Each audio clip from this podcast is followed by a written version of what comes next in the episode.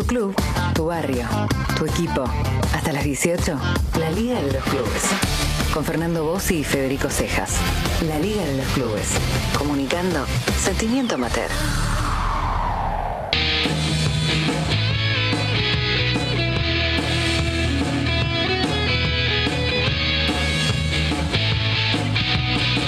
Un sentimiento corre en el barrio, el mañana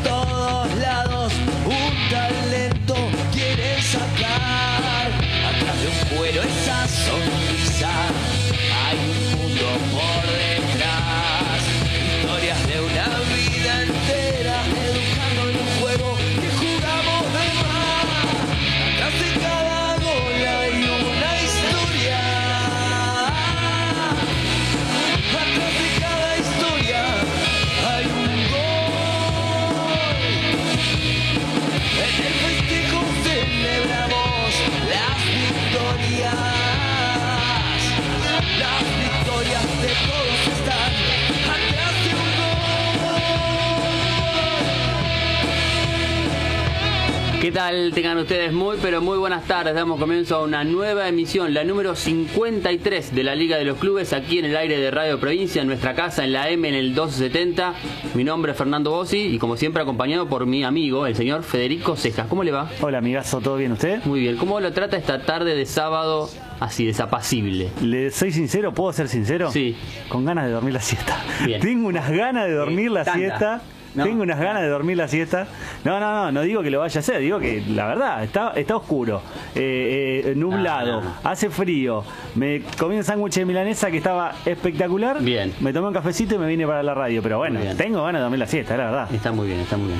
Bueno, recuerden que la gente se puede comunicar con nosotros en nuestras redes sociales, en Facebook, eh, en Instagram y en Twitter como la Liga de los Clubes. Nos buscan ahí y dejan su comentario. Hoy vamos a estar compartiendo el seguimiento que hicimos esta semana para elegir al mejor marcador de punta por derecha, Ajá. popularmente conocido como el 4. El cuatro. Sí.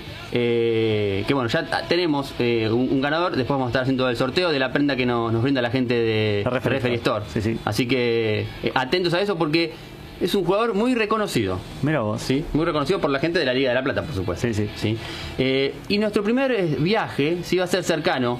Uno agarra este, la Avenida del Petróleo, conocida popularmente, La Avenida del 60, y antes de meterse hacia, hacia lo profundo, hacia Hondo de Berizo, hay una, hay una localidad más cercana que es Villargüello. Ajá. Sí, hay un club, sí, el Club Social y Deportivo Villargüello, que participa en la Liga eh, en la Liga Asociación de Fútbol Infantil de la Ribera, conocida popularmente como la FIR, que hace una década atrás fue una de las propulsoras de eh, integrar en el fútbol infantil convencional de varones la participación de mujeres.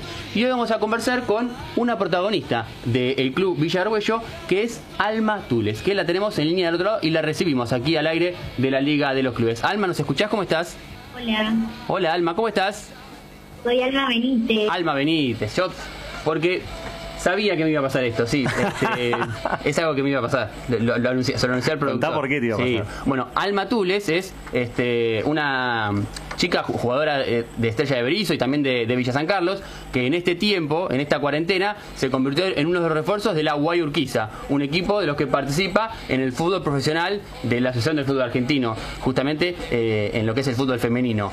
Y bueno, tiene el mismo nombre que nuestra protagonista, que, que Alma Benítez. ¿Cómo estás? Bien. Bien, muy tranquilo. ¿Cómo, cómo viene eso, la, la cuarentena? ¿Cómo te trata? Y emocionada por volver a jugar, a hacer mis deportes favoritos y aburrida, encerrada. Claro. ¿Hay manera de compensar el aburrimiento con, con espacio en casa para, para jugar un rato a la pelota o algo? No, Uh, eso es complicado todavía, porque es más difícil sacarse las ganas también. sí, Tenés, eh, tenés eh, Alma, 10 años y decís ya con tanta convicción mi deporte favorito. Claro. ¿Cuándo empezaste a jugar al fútbol? Eh, empecé a jugar al fútbol el año pasado en Villargüello, Ajá. pero ya antes empecé por primera vez en un club, pero era una escuelita, Sí. en Forever, En Forever, bien, en el Club Forever. pero Y era solo femenino. era solo femenino. Claro. ¿Y a qué, a qué edad empezaste a jugar en casa? ¿Te acordás? ¿Cuál, es- cuál es tu recuerdo siendo bien chiquita con, con la pelota? A los seis años más o menos. Bien. ¿Porque jugaba alguien de la familia o porque te interesó el fútbol en particular? Por la mayoría de mis primos, que me parecía muy hermoso verlos patear una pelota, pero nunca me animé a jugar, me parecía un deporte para nene. Mirá, Ah, ¿por qué? mirá vos. No sé, porque desde chiquita tuve en cuenta que el fútbol era para nenes y si yo me enganchaba normalmente jugaba mal en el sentido de que nunca había jugado en mi vida. Claro. Y si me tomaban en un equipo para jugar a- en familia, no podía hacer nada más que patear una pelota que me salía hasta por ahí nomás. Y, y ahí fuiste, digamos, profundizando tu, tu conocimiento del fútbol, o sea, te empezaste a meter de a poquito y evidentemente te apasionó, te atrapó. Sí, porque siempre iba a los partidos de mi primo, mi primo del corazón, e iban forever y siempre veía sus partidos. Me gustaba mucho, tenía una sensación muy hermosa estar ahí, que todos te apoyen, que puedas meter un gol, estar corriendo, sentir la adrenalina. Y yo lo único que hacía era sentarme y mirarlo. Contábamos, Alma, cuando te presentamos, este, que eh, ahora estás en Deportivo Villa un club que participa de la FIR, y queremos compartir con vos y con nuestros oyentes el testimonio de Juan Manuel Bruno, quien es hoy uno de los dirigentes eh, de Villa respecto de cómo fue la, inclusión de, de las mujeres en, en el fútbol infantil del club. ¿sí? Lo escuchamos. Un día llegó Belén García, una nena del club, eh, a, querer jugar a la pelota. Eh, no, no había en ese momento pibas jugando en el club. Bueno, le dijimos que sí, que venga a entrenar.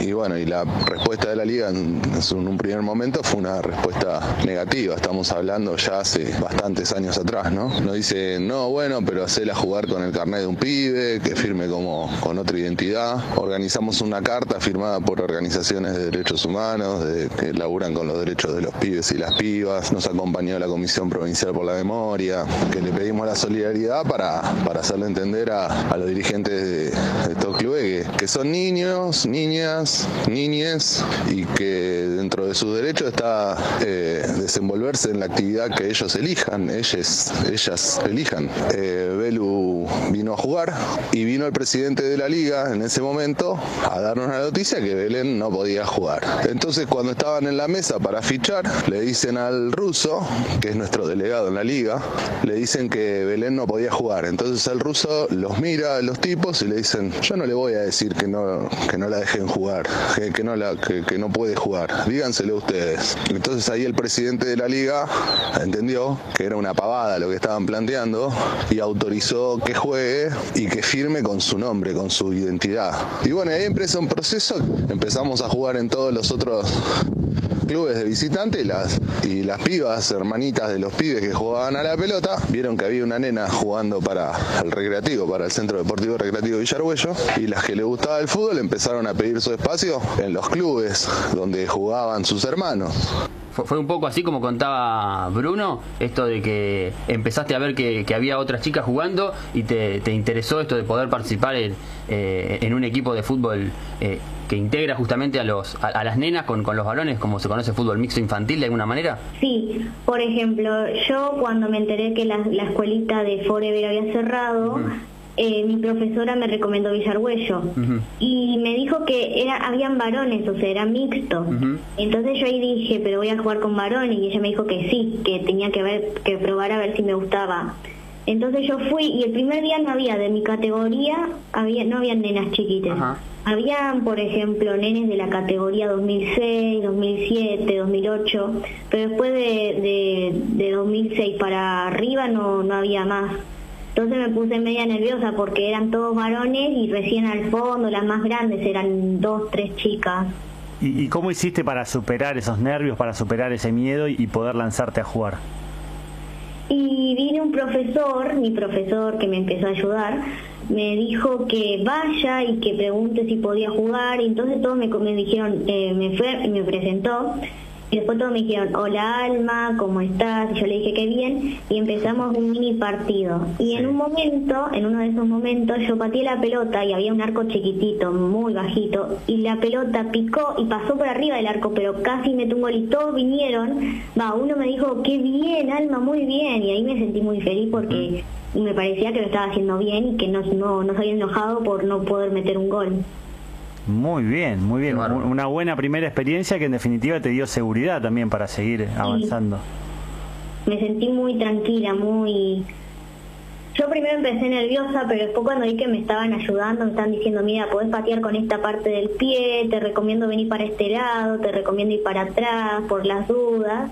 Y eso fue lo que me calmó porque sabía que me querían intentar de ayudar en, en, no lastimarme y en poder patear mejor. Eh, hablas muy bien de, los profes, eh, pero contame de la familia. ¿Cómo, cómo acompañó, cómo lo, eh, lo viviste con, con mamá y con la familia?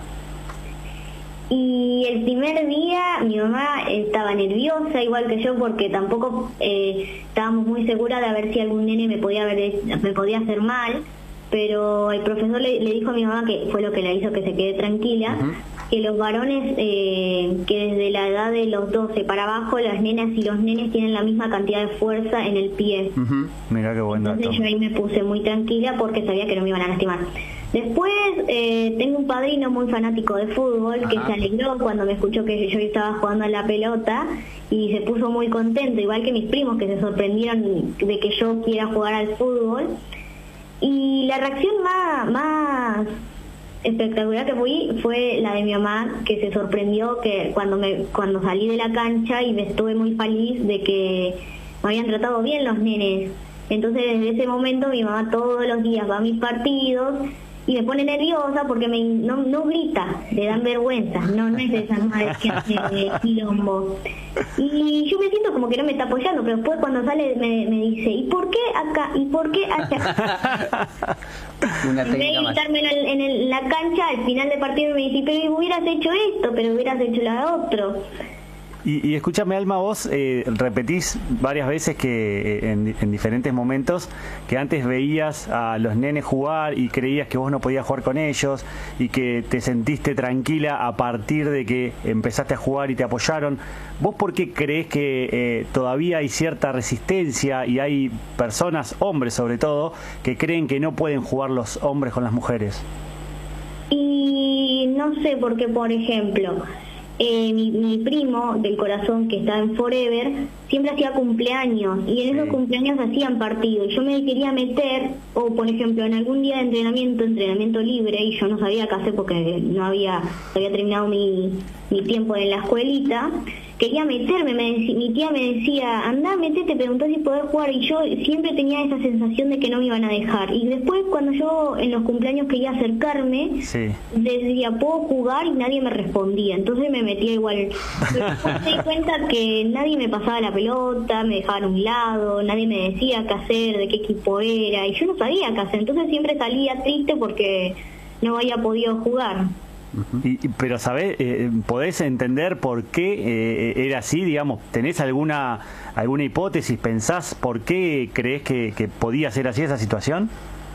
Para mí porque por ser nena me sentían débil, por ejemplo, los profesores no, no, no me dejaban, nunca me preguntaron para meterme pensando que me podía lastimar, que a mí no me gustaba, por ejemplo, que yo era más de las muñequitas, de, de jugar al patín, entonces nunca vino alguien a preguntarme, ¿te querés meter a jugar? Y para mi hipótesis, mi hipótesis es que los varones no me consideran buena jugando por ser mujer, por ser pensando que soy débil, de que si me golpean muy a largar a llorar y me voy a enojar, voy a hacer berrinche, de que no voy a poder bien patear la pelota y voy a arruinar su partido súper especial o algo así. Eh, Alma, decime, ¿al lado tuyo está mamá? Sí. Eh, ¿Está con, con un pañuelo, con un babero? Porque me la imagino súper orgullosa. Rita, ¿cómo estás? ¿Nos escuchás? Hola, ¿cómo estás? Muy bien. Este, así que ahora sos este, entrenadora también, eh, das consejos. Ay, mira, yo cero fútbol, aprendí con Almi porque la verdad que no sabía nada eh, y con ella aprendí, pero ella se enoja porque yo piensa que o sea, en realidad yo voy siempre con ella a la cancha, la acompaño a todos lados, pero no soy de, gritarle cuando está jugando porque primero estoy nerviosa yo y después porque no la quiero poner nerviosa a ella. Ya es suficiente que hay muchos padres que gritan, entonces, pero después cuando sale de la cancha yo le digo lo que yo vi, que tiene que mejorar ella, no sé nada de fútbol, pero yo le digo igual. Eh, Rita, ¿cómo, ¿cómo se construyó esta personalidad avasallante eh, y, esta fortaleza que tiene Alma, porque evidentemente que a los 10 años tenga esa certeza y esa convicción y de pelear por lo que ella quiere es, algo que llama la atención. Y ella se crió con gente grande, porque siempre anda dando vueltas desde muy chiquita con rodeada de gente grande. Yo supongo que debe ser por eso, porque eh, hasta a mí me sorprende, tiene cada salida, cada locura que se le ocurre y yo lo único que hago es acompañarla y si a ella le gusta, bueno, me, me voy adaptando a ella. ¿Y, tuvieron en la familia este debate que a veces se da interno de eh, la vamos a dejar jugar al fútbol, es una nena, porque eh, sabemos muy bien y se está intentando de construir a, partir de, distintas acciones que el fútbol es un ambiente hiper machista y que muchas veces ese machismo se traslada a las familias también. Sí, en realidad yo era, mm, viste, eh, era la cerrada, era yo porque cuando ella me dijo que quería jugar al fútbol a mí me parecía, viste, como una locura. Ella de chiquita hace patín, nada que ver, es otro deporte totalmente, viste, como muy femenino, digamos. Y mm, ella insistía que quería jugar al fútbol, entonces yo dije, bueno, eh, con la ilusión de que a lo mejor vaya la primera vez y no le guste y no vaya más.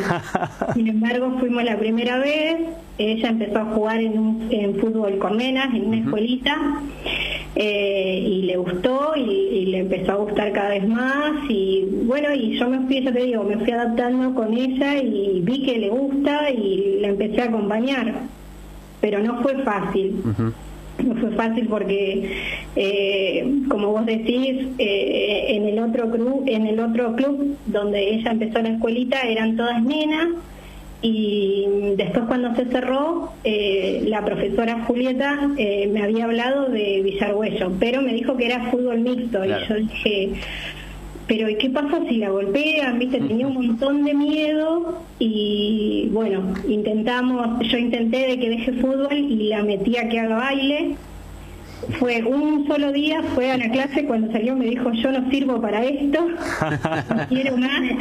Y entonces le digo, bueno, vamos a empezar a buscar otra otra escuelita, otro lugar que vos puedas hacer y terminamos en Villarhuello que el primer día, como dijo Almi, fuimos súper nerviosas porque no sabíamos cómo nos iban a recibir o qué. O sea, en realidad mi miedo como mamá era que la lastimen a ella sin querer, ¿no? Porque son todos nenes que juegan.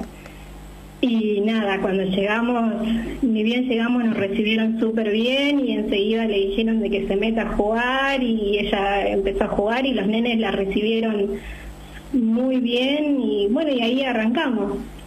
Nosotros de ahora no nos vamos de Villarhueso hasta que termine Alma su, su etapa ahí. Alma hoy mencionaba este, algunos de sus formadores, ¿sí? Eh, y tenemos la palabra de, uno de los entrenadores de Alma en, en para, para compartir, ¿sí?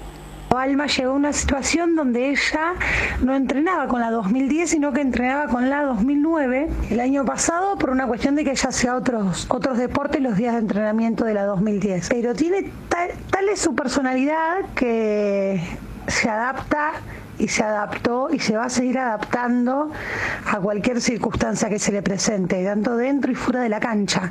La verdad que es un gusto tenerla porque es una nena que lleva la 10 y la lleva en todos los sentidos, desde la incorporación del fútbol, de lo que es ella en el fútbol mixto, de cómo se incorpora, cómo se lleva con sus compañeros y compañeras, cómo ella es la primera que invita al resto a, seguir formando y adaptarse al grupo.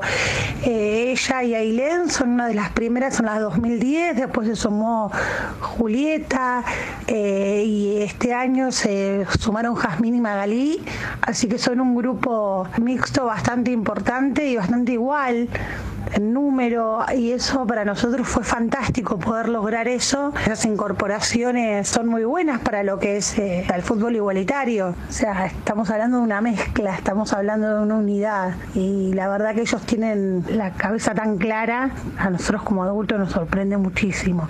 Y Alma es una de las nenas que si vos tenés un mal día, yo te puedo asegurar que ella llega, te sonríe y se te olvidó todo lo que tenías. Uf qué profundo que lo que decía eh, Carla Cirillo es una de las entrenadoras de, eh, Alma eh, en Villarhuello. ¿Sos así, Alma? ¿Sos siempre una alegría, una, una voz que, impulsa hacia adelante? Sí. ¿De, dónde viene esa, esa impronta así tan, tan positiva, digamos?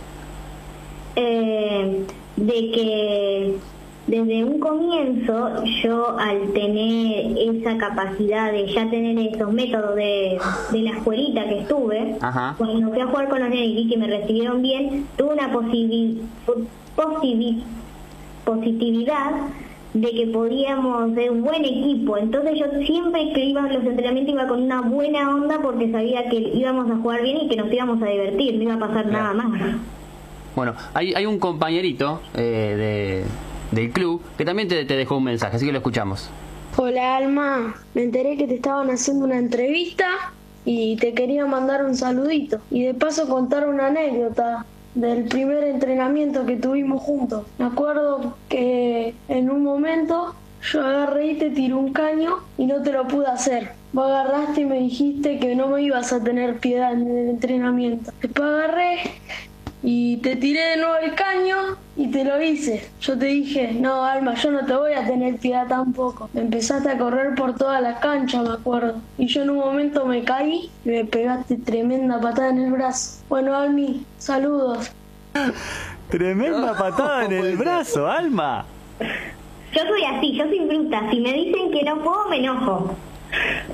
Qué impresionante. Si te dicen que no podés, te enojás. Y si te tiran un caño también, Claro. por lo que veo.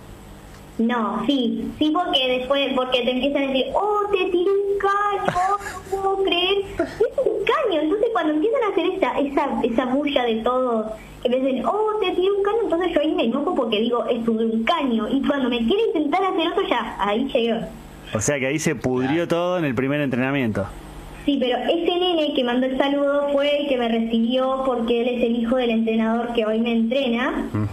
Y ese, ese nene fue el que más me dijo, me empezó a dar datos de cómo patear la pelota. Ah, bien. Un genio. Muy bien. Claro, él, él fue uno de los tantos que me ayudó. Después vinieron dos más que me empezaron a decir, vení, aunque sean del equipo contrario, igualmente me decían que qué podía hacer, qué no podía hacer. Escuchamos a Santino Ruiz. Claro. Sí, Santino Ruiz. ¿Y cómo fue la, la evolución con el grupo? O sea, de a poquito te fuiste afianzando, te fuiste metiendo en el grupo.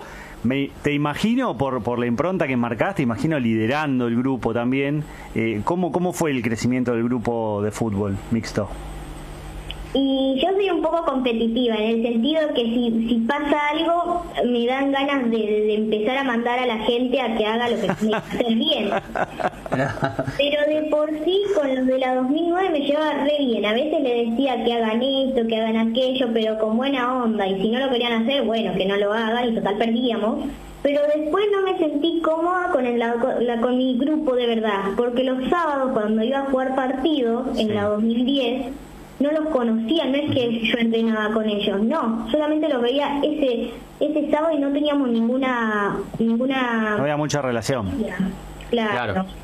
Entonces yo no, ahí me quedaba callada, muy tímida, hacía lo que ellos hacían y si me gritaban, bueno, dejaba que me griten, que me digan lo que tenía que hacer porque yo no sabía qué hacer. No tenía la valentía como en la 2009 para decirle, vení, hagamos esto, hagamos aquello, hagamos, hagamos, vamos para allá, vamos para allá, no. Yo me quedaba callada y lo que hagan ellos lo hacía yo. Hoy estás jugando eh, fútbol mixto en, en Villa en, en la FIR. Eh, ¿Cómo te imaginas este, hacia adelante en el futuro? Eh, imagino que jugando a la pelota porque dijiste que era tu deporte preferido de alguna manera. Sí, yo en mi futuro pienso entrar o a gimnasia o a River, que Ajá. es mi equipo favorito. Obviamente mi mami como mi ma- mami, mami daddy, o sea mi manager, me va a hacer todo el crédito y que me va a acompañar en mis viajes a México, a jugar mundiales. Bien.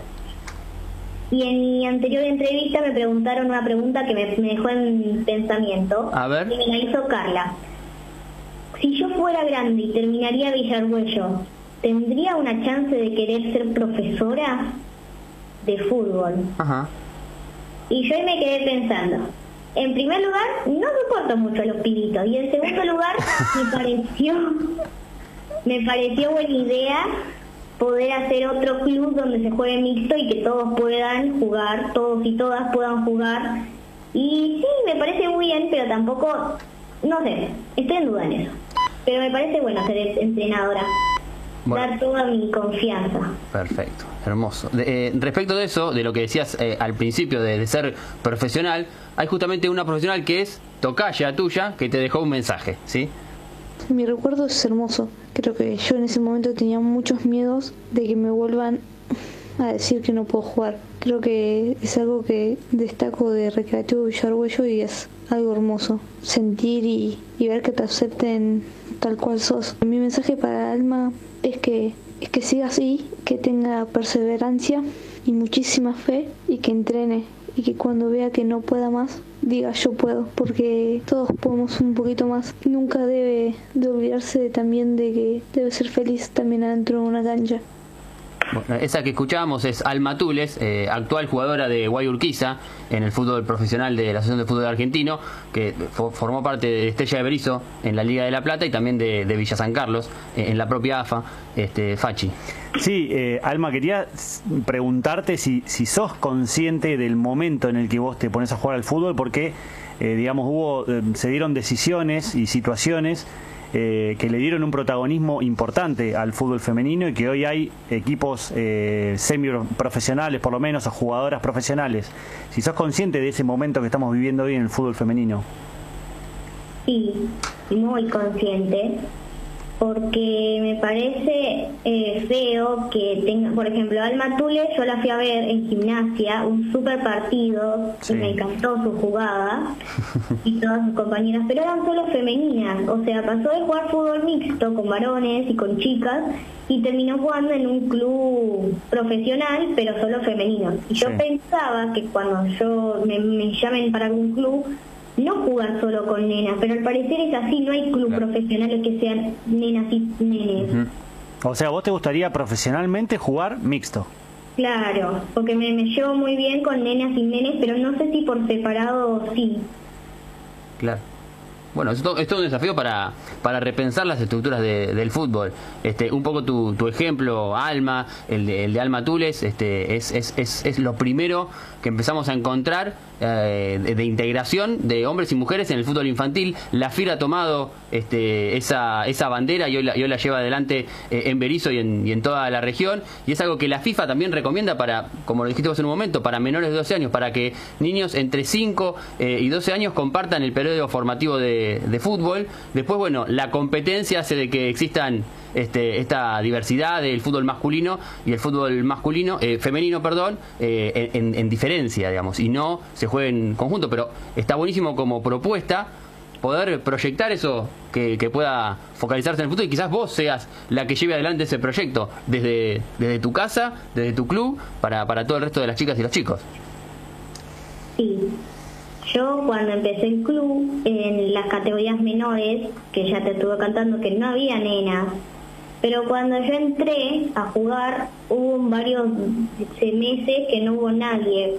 Pero a fines de este año ya tenemos nenas en diferentes categorías y hay nenas chiquitas en la categoría 2011, 2012 que se están, están intentando ver si les gusta. Por ejemplo, el año pasado yo vi algunas nenas que se querían inscribir, pero no sé, porque yo estaba en ese momento estaba media concentrada en en otras cosas, porque siempre los partidos los perdíamos, pero bueno, no pasa nada.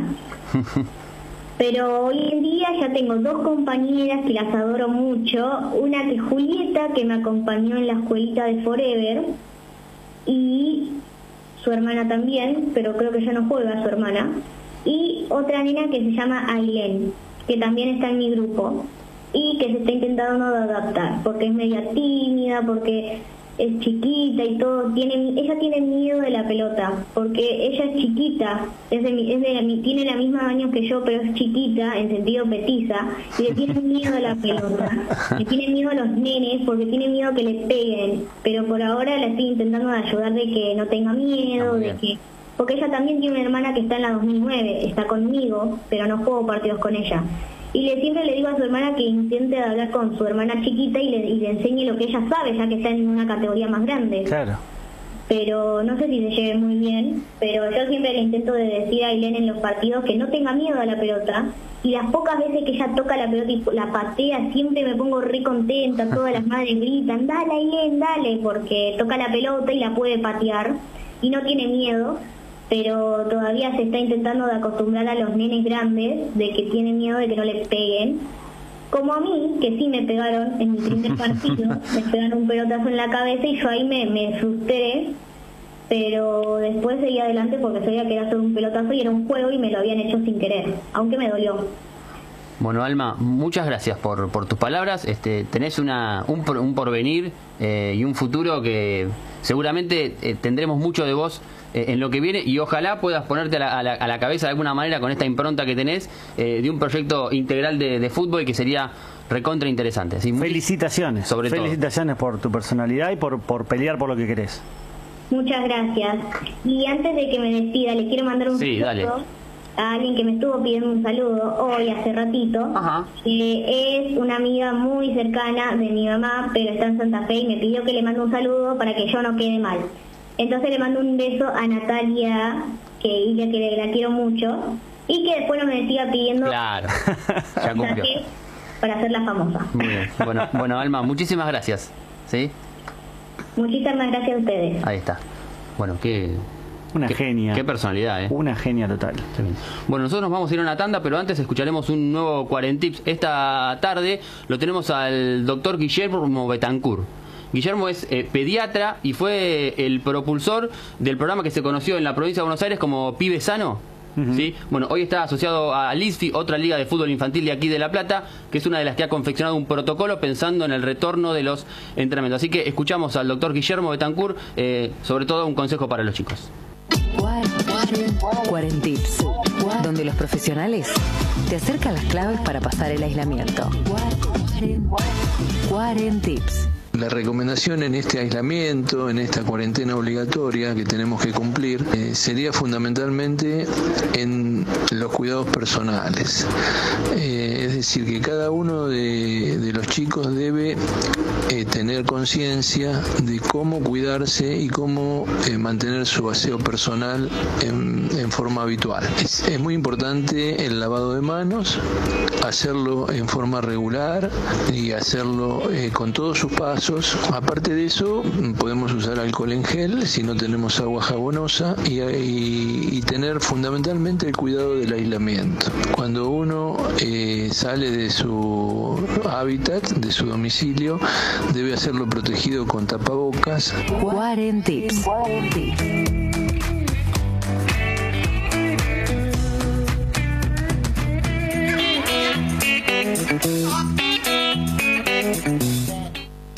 Los domingos y siempre comemos pastas. Pasta Génova. Una familia desde 1970. Acércate a 47, 19 y 20 La Plata. También sucursales en 60 y 133 Los Hornos y 473 entre 14B y 14C City Bell. Hoy comemos pastas en Pasta Génova. A donde estés. Seguí informado. No te quedes afuera de lo esencial. Informa Provincia. Informa Provincia. La radio. Siempre buscamos que el banco esté más cerca tuyo. Hoy, más que nunca, lo necesitamos. Por eso creamos Cuenta DNI, la nueva app de Banco Provincia que te acerca aún más el banco donde vos estés. Desde tu celular, podés abrir una cuenta bancaria gratuita en solo tres simples pasos. Desde cualquier lugar podés enviar y recibir dinero, pagar compras con tu celular. Podés retirar dinero de un cajero automático sin tarjeta de débito. Descarga la aplicación Cuenta DNI de Banco Provincia en tu celular y realiza tus operaciones bancarias desde donde vos estés. El Banco de las y los bonaerenses para todos los argentinos. Banco Provincia. Lloré, lloré, lo siento, me pasa cuando miro mucha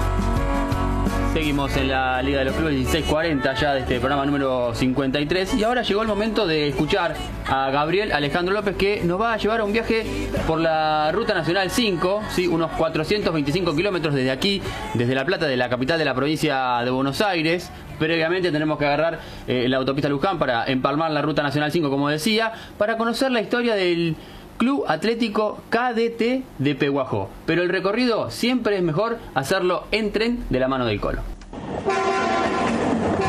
El Rápido de la Plata a Buenos Aires.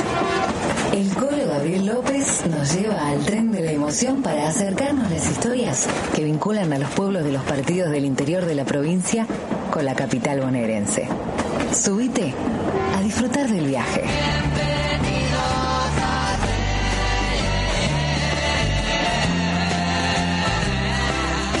A veces no alcanza con una vida. Tenés que esperar al tren que viene atrás. Y tal vez ese que viene atrás sea tu hijo, es el que te sigue. El vagón humano tan parecido a vos, ejemplar único de una misma formación, la de la sangre. Y si en esa sangre está la pasión del fútbol, si en eso se ponen de acuerdo, es posible que el hijo te siga hasta cuando ya no estás más. Pancho Estela es un amigo, un periodista deportivo que me cruzó el camino. Ya no tiene más al viejo, del que me habla con mucho orgullo, que fue el que hasta se animó a ser dirigente de KDT cuando más el club necesitaba de una mano. Son de Peguajó, claro. Pancho ahora es el presidente, ese cargo que tuvo el papá. Ese club está cumpliendo 100 años de existencia, nacido el 6 de julio de 1920. Pero vayamos de a poquito. El viaje, el viaje es largo. Mira, Pancho es de Boca y el padre era de River. Y, y ni hablar que fue más de River cuando el viejo se fue a trabajar vendiendo maquinarias agrícolas al pueblo de al lado, Henderson, y cuando el Cani debutó en la primera con la banda roja. Pero tampoco se trata acá de hablar de los, de los grandes clubes.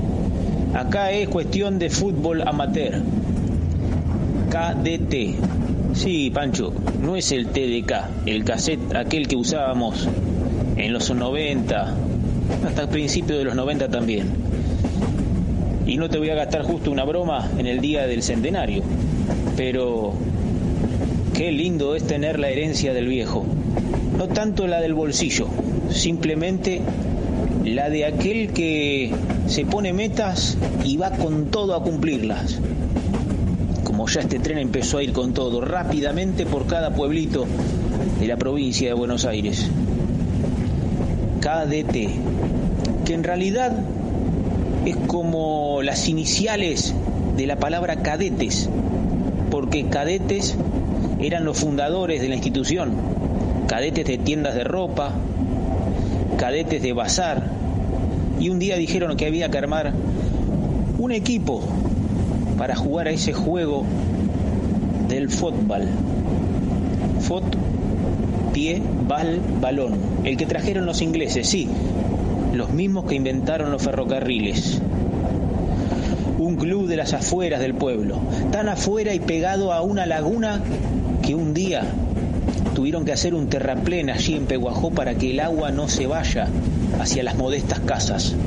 Pero claro, el terraplén quedó parando por un lado el agua, pero del otro le mandó toda el agua a la cancha del cadete. Por eso al estadio bautizado Jesús Díaz, en honor a un, jugador de gimnasia en la década del 30, que había jugado en este club, por eso al club le dicen el bajo cadeteño. Y después de tanto anhelo por tener una cancha propia, ahora en estos tiempos modernos, y como la laguna es una amenaza constante, están haciendo toda la fuerza para mudarse. Quizás sea el regalo del centenario, pero una vez que termine la pandemia. Cada vez que pienso en Peguajó, vienen a la memoria dos arqueros de esta cuna de la ciudad de Manuelita la Tortuga. Dos tipazos, seriamente buenos en el arco, respetados por propios y extraños adentro y afuera. Los dos nacieron en Peguajó y terminaron siendo figuras en el ascenso de AFA. Víctor Volpe, que hasta hace unos días atrás cumplió 40 años, debutó en la Liga de Peguajó para Defensores del Este con 17 años y 5 meses. Era el año 97 y Víctor se fue a probar a Estudiantes de La Plata, llegando a animar partidos de reserva en el viejo estadio de 1 y 57. Después lo cobijó Villa San Carlos, donde fue campeón y subió hasta los cielos del Nacional B. El otro cuidapalos es Nacho González, no aquel de Racing, no. Este llegó al Gran La Plata por el laburo del padre y no buscaba tanto destino de primera división. De hecho, no fue ni a estudiante ni a gimnasia, se fue a probar a Cambacer en la juvenil y un día quedó en primera. Debuté en primera en cadete el día que cumplí años, el 29 de abril de 1995, cuando tenía 15 años. Debuté en la primera de cadete. Por la lesión de Hugo Pizarro tuve que ingresar y ese día le ganamos a Boca Junior 3 a 2. Creo que fue el primer partido que ganó cadete en ese año, en el 95. Y volví a, bueno, después jugué en el 96, después me vine a La Plata y volví a jugar en el 2017. Imagínate cuántos años pasaron. Y en el 2017, cuando volví a cadete de la mano de, Pancho Estela, eh, lo coroné con un campeonato. Si habrás llamado a La Plata, querido colega Pancho Estela, pidiendo a ese arquero a que volviera, como cuando tenía 15 abriles, y al final te hizo caso, respondiendo a lo grande, ya de grande. Hoy Nacho González, que dejó los guantes para ir de ayudante de campo en Doc Sud y este último año en San Martín de Bursaco. Tu sueño, Panchito, a vos te digo, no era ser futbolista como tantos de estos nombrados, sino quería ser un Víctor Hugo Morales. Y en este tren de pasajeros que avanza y ya busca con destino la estación 11, vamos llegando a La Plata con más nombres, jugadores como Javier Menghini, Andrés Piris, Martín Troncoso, Sebastián Collado, el japonés Matías Sánchez, el Piru Nasser, Luciano Gentile. Además, Diego Calandria y los nombrados Víctor Volpe y Nacho González, que han hecho gloria aquí en La Plata jugando en clubes barriales y que en Peguajó terminaron de destaparse. Una liga con mucha pimienta que en las finales no baja de 6.000 personas, que siempre tiene árbitros, hasta incluso internacionales, que le han pedido al colegio de AFA para esos partidos que proclamarán el campeón de la temporada. Una vez, y hasta hace muy poco, Morel Rodríguez, el ex Boca y San Lorenzo, animó esta liga con los colores verdes del club maderense. Porque hay de todos los pueblos.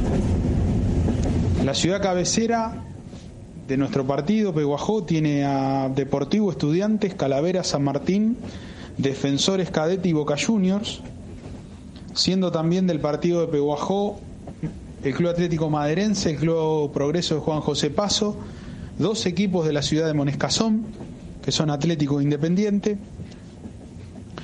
dos equipos de la ciudad de Henderson, Fútbol Club y Juventud Unida, al igual que eh, Deró, que tiene también dos equipos, que son los clásicos, que son Bancarios y Bulldó, y después eh, vienen los equipos de Bolívar, primeramente ingresó Independiente y Empleados de Comercio, y después los hizo eh, Balompié, ingresando también a LEM en algún otro recorrido de este último tiempo. Y continuamos en este tren de nostalgia y de emoción.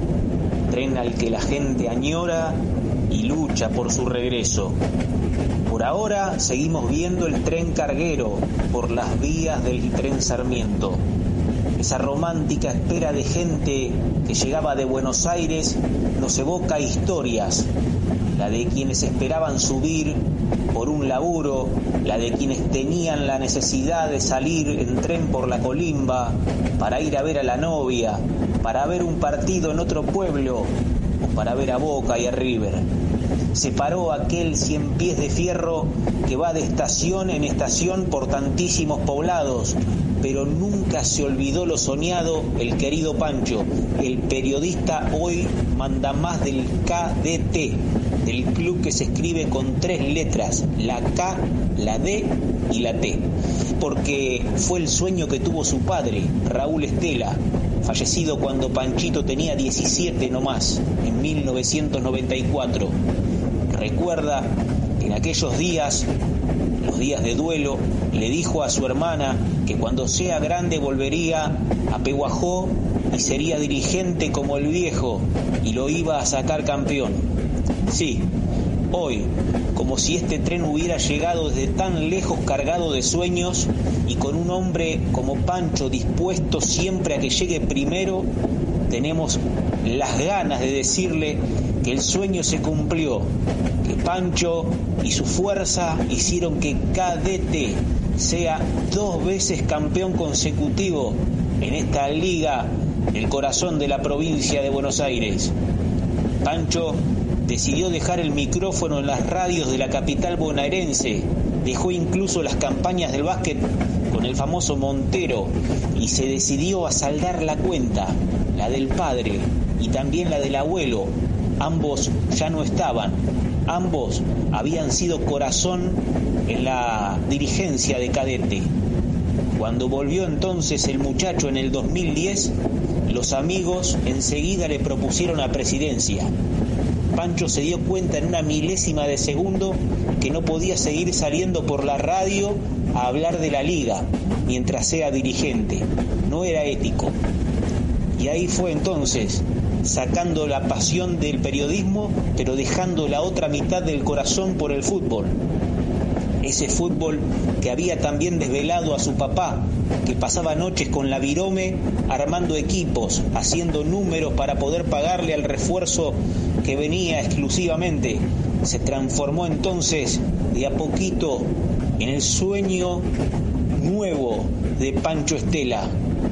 Y por esa forma que tenemos los argentinos de medir el tiempo entre Copa del Mundo y Copa del Mundo, en el periodo que va del 2010 al 2014, o sea, de Sudáfrica con Diego Maradona hasta Brasil con Alejandro Sabela, en esos cuatro años Cadete ganó dos títulos, algo que no se daba desde 1962 y 1963, las dos anteriores veces que también resultó ser bicampeón. Y no fue nada sencillo, fueron finales a cara de perro, muy difíciles, pero jugaron con una identidad de aquellos pioneros de hace 100 años, esos jóvenes que hacían mandados en las tiendas comerciales, los cadetes, que no eran de la clase más acomodada, la terrateniente. Dice el destino que el abuelo de Pancho se había enojado cuando le cambiaron una idea que tenía de que el equipo se llame Unidos de Cadetes y que por alguna cosa extraña le terminan poniendo el nombre raro con que se lo conoce ahora, como para diferenciarse, con solo tres letras, KDT, el que salió la cancha a comerse crudo al Deportivo Argentino en una transmisión que hizo Radio Urban, añadiendo el condimento de la ciencia, el streaming, porque al relato de la radio le pusieron siete cámaras y lo transmitieron por internet para todo el mundo desde Peguajó. La gran posibilidad de que todos aquellos que no pudieron acercarse o los que no tienen la suerte de estar cerca de su Peguajó querido o de esta región futbolera puedan ver tamaña demostración de afecto de las hinchadas. Están cadete y deportivo. Javi se viene un partido bárbaro. En un panorama de tu conocimiento futbolero y de la liga. ¿Qué nos deparan estos primeros 45 minutos? Habrá que ver, habrá que aguardar. Los primeros 90 minutos dijeron que no se sacaron ventaja, que se estudiaron, que se pensaron, que se analizaron, que no se dieron metro para ir en el arco de enfrente. Para ser campeón siempre se empieza por el arco. Cuanto más alto y fuerte sea el arquero, muchísimo mejor. Dijimos en todo este viaje que Peguajó es una capital de notables goleros. Allá fueron a jugar desde Volpe, Nacho González, el Lucho Gentile y un Diego Galandria que en todos los clubes terminó siendo finalista o semifinalista. En las canchas del suburbio de La Plata, una vez Diego metió dos goles, uno de ellos de cabeza y otro de penal, en una sola jornada. Para él jugar al fútbol es una cuestión de vida. Por eso en él pensó Estela Chico, mientras apoyaba la cabeza en la almohada y consultaba en La Plata, cuál me podía dar resultado de todos los arqueros. Y en Calandria encontró el mejor de ellos. Sin lugar a dudas, que mientras ahora pasa el tractor a lo viejo Carlos Timoteo, el Pancho Estela, en el día del centenario, está agradecido y hasta venerando a San Diego Calandria. La gente como lo vive, vos llegás ahí sos como un jugador de primera, ¿viste? Eh, vienen, te piden autógrafos, te piden la remera, los guantes, eh, fotos, están, ¿viste? Están. La verdad que es muy lindo lo que se siente, lo que te hace sentir la gente, el cariño. Ya te digo, siempre esto va de la mano si, si vos le cumplís y vas bien, ¿viste? Si no, se olvidan enseguida. Pero bueno, y tuve la suerte de todos los clubes donde jugué. La verdad que hicimos buena campaña, por ejemplo en Cadete los primeros cuatro años jugamos cuatro finales, perdimos las dos primeras, después ganamos las otras dos. Era Diego Calandria, el arquero que aquí en La Plata dejó una marca importante en los arcos de Nueva Alianza y Asociación Bransen. ¿Por qué? Porque en ambos fue campeón dándole la primera estrellita y satisfacción dentro de la centenaria Liga Amateur. Calandria es el arquero que también tuvo cadete en el último campeonato ganado en 2017. Para que sepan los chicos que por más sueños y condiciones que haya, el fútbol grande realmente es algo muy difícil. No cualquiera llega. Fíjese que en la historia peguajense se le dio a un tal Jesús Díaz, que Panchito Estela sabrá muy bien, hoy le da el nombre al estadio de cadete. Jesús Díaz fue jugador de gimnasia en el amateurismo. Después, más tarde, pero muy adelantado en el tiempo, llegaron los hermanos Sibeli a Banfield. Y el que más trascendencia tuvo fue Renato, que precisamente también vistió los colores de gimnasia. Amigos de Radio Provincia, el tren va llegando lentamente. Salió de Peguajó con las ganas de contarle que un club hoy está en su día del centenario. Cadete. Así como le digo, tres letras nomás para contar y apagar 100 velitas. 4 de julio de 1920 y por más que el COVID los puso de cola, a nadie le va a quitar el amor ni las ganas de festejar. A la gente de la hinchada que pone plata por jugadores, que usa unas parcelas del predio para sembrar soja y poner esa ganancia en la constitución del equipo. Nada ni nadie los puede parar, como este tren que sigue avanzando y recorriendo pueblos. Atlético KDT, con un escudito que tiene dos alas que parecen nubes, o las alas de los ángeles, de aquellos que ya no están, como Raúl, el papá de Pancho. Adelante cadetes, adelante cadetes, por más años de fútbol y que sean otros 100. Señor director técnico, ¿quiere salir vestido elegantemente a la cancha? Pase por Karen Sport, calle 12, casi 61, todo para hombres. Tarjetas hasta 12 cuotas, horario corrido. Allí se viste Gabriel López, el hombre que más sabe de la Liga Amateur.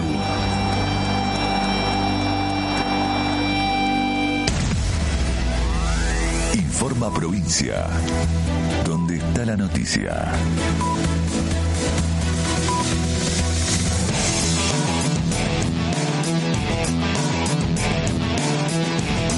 El cielo se mantiene parcialmente nublado en la capital de la provincia de Buenos Aires, actual temperatura 12 grados 6 décimas, humedad del 76%.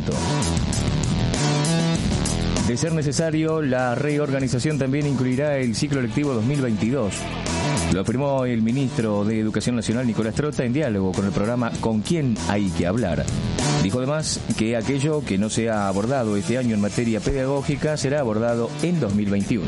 Tenemos que ser conscientes que vamos a tener que reorganizar los saberes que tenemos proyectados para este 2020 en un concepto de unidad pedagógica. Aquello que no abordemos este año lo vamos a abordar el año próximo, por más que cambiemos de grado, ¿no? porque es el desafío que nos impone la realidad de la pandemia y esa es la tranquilidad que le tenemos que dar a nuestros estudiantes y a las familias, por supuesto a los docentes que tenemos que sostener el esfuerzo y mucho más en la región metropolitana que todavía no tenemos certeza de cuándo vamos a volver a las aulas. Para modificar el calendario escolar yo creo que es contradictorio con el reconocimiento que hacemos a la enorme tarea de los maestros y las maestras y también a los estudiantes. Quienes somos padres sabemos del esfuerzo que todos están llevando adelante en nuestros hogares.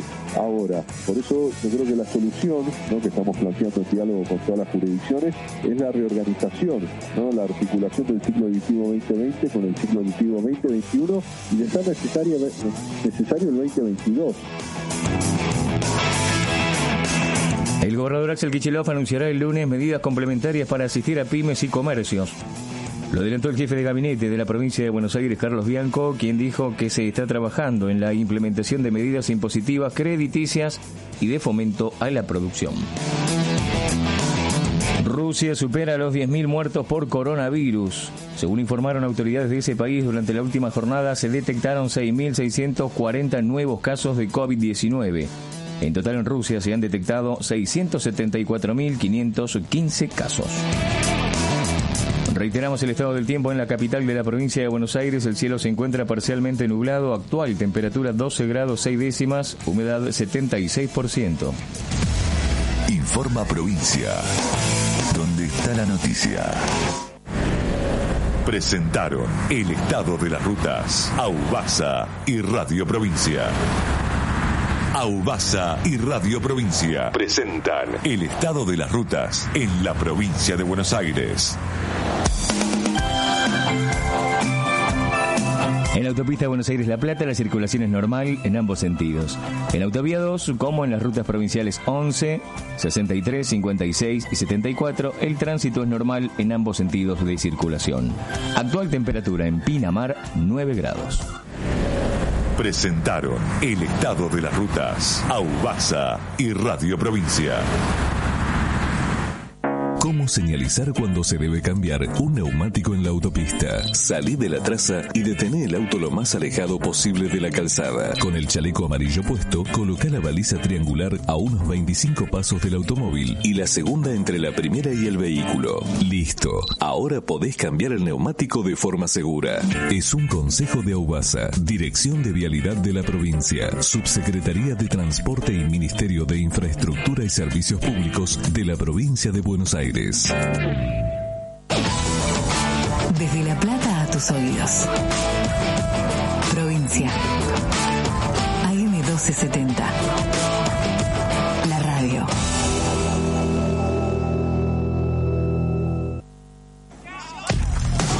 Es tu barrio, es tu club, sos vos. La Liga de los Clubes. Comunicando sentimiento amateur.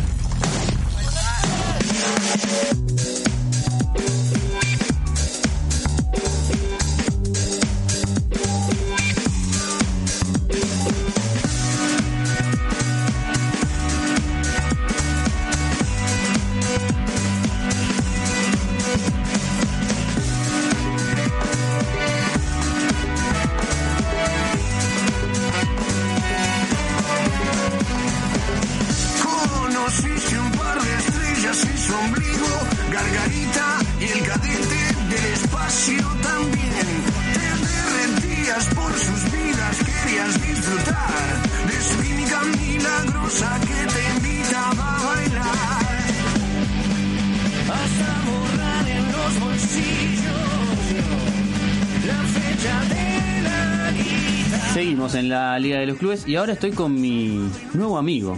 El señor Juan Ignacio Micusi, ¿cómo le va? ¿Cómo le va? ¿Todo bien? Muy ¿Soy bien. su nuevo amigo, Nuevo o amigo. ya era su amigo No, antes? no, no, ahora es mi nuevo amigo. Ah, bueno. Sí, sí. Uno, uno gana amistades, además de compañeros, la radio se ganan amistades. Bueno, ¿no le parece? Usted usted? considera amigo, yo no tengo amigos, le cuento.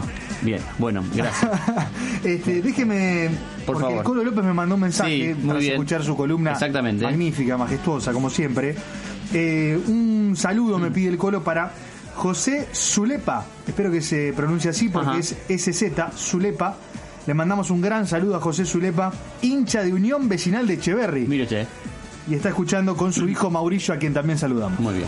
Bueno, Unión Vecinal de Echeverry queda camino a la localidad en la que nos vamos a dirigir ahora. Sí. Porque hoy fuimos para el lado de- del río, digamos así, ahora Claro. vamos a ir para el, Para el otro lado. para el otro lado. Para el lado de Bransen, podríamos Exacto, decir. para el lado de Brance, agarremos ahí la ruta provincial eh, 36, no es muy lejos, son 39 kilómetros de aquí Sí. desde La Plata, y llegaremos hasta la localidad de Oliden. A ver, Oliden, la gente que está del otro lado nos escucha y, y ¿qué les podemos decir de Oliden? Les cuento que es un lugar este, que, que muchos lo mencionan como pueblo, nosotros no le, no le restamos el carácter de localidad, más allá que sean 200 los habitantes de allí. 200 habitantes. Tiene una panadería que me dicen de que hacen la galleta de campo más rica La de la zona. de Oliden. Obviamente que cuando eh, todo esto termine y pase, vamos a ir a Oliden a en- comer esa galleta. Va a engordar mucho cuando termine Sí, todo bueno, esto. sí, usted. sí, sí, Ya estoy engordando. Bien. Estoy recuperando unos kilos que perdí. Bien, entonces nos vamos a ir hasta, hasta Oliden para conocer un poco la historia del Club Social y Deportivo Oliden. Y para eso tenemos eh, en comunicación a quien es so- hoy su presidenta, a Susana Jara. ¿Nos estás escuchando, Susana? Hola, sí, estoy escuchando. ¿Cómo estás? Bien, todo bien. ¿Cómo vienen transitando esta, esta cuarentena en, en, en Oliden? Acá la gente muy tranquilo. Bien. Al ser chiquito, eh, yo ando bien. Muy bien. Eh, y el club cómo, cómo la viene llevando también? Porque no es, dif- no es fácil esta situación también para, para los clubes de, de barrio, como es el, el Club Social y Deportivo Liden, ¿verdad? Sí, no, ahora se maneja más la, eh, lo que tenés hockey, la profesora de hockey, de fútbol, o por videollamada, por Zoom.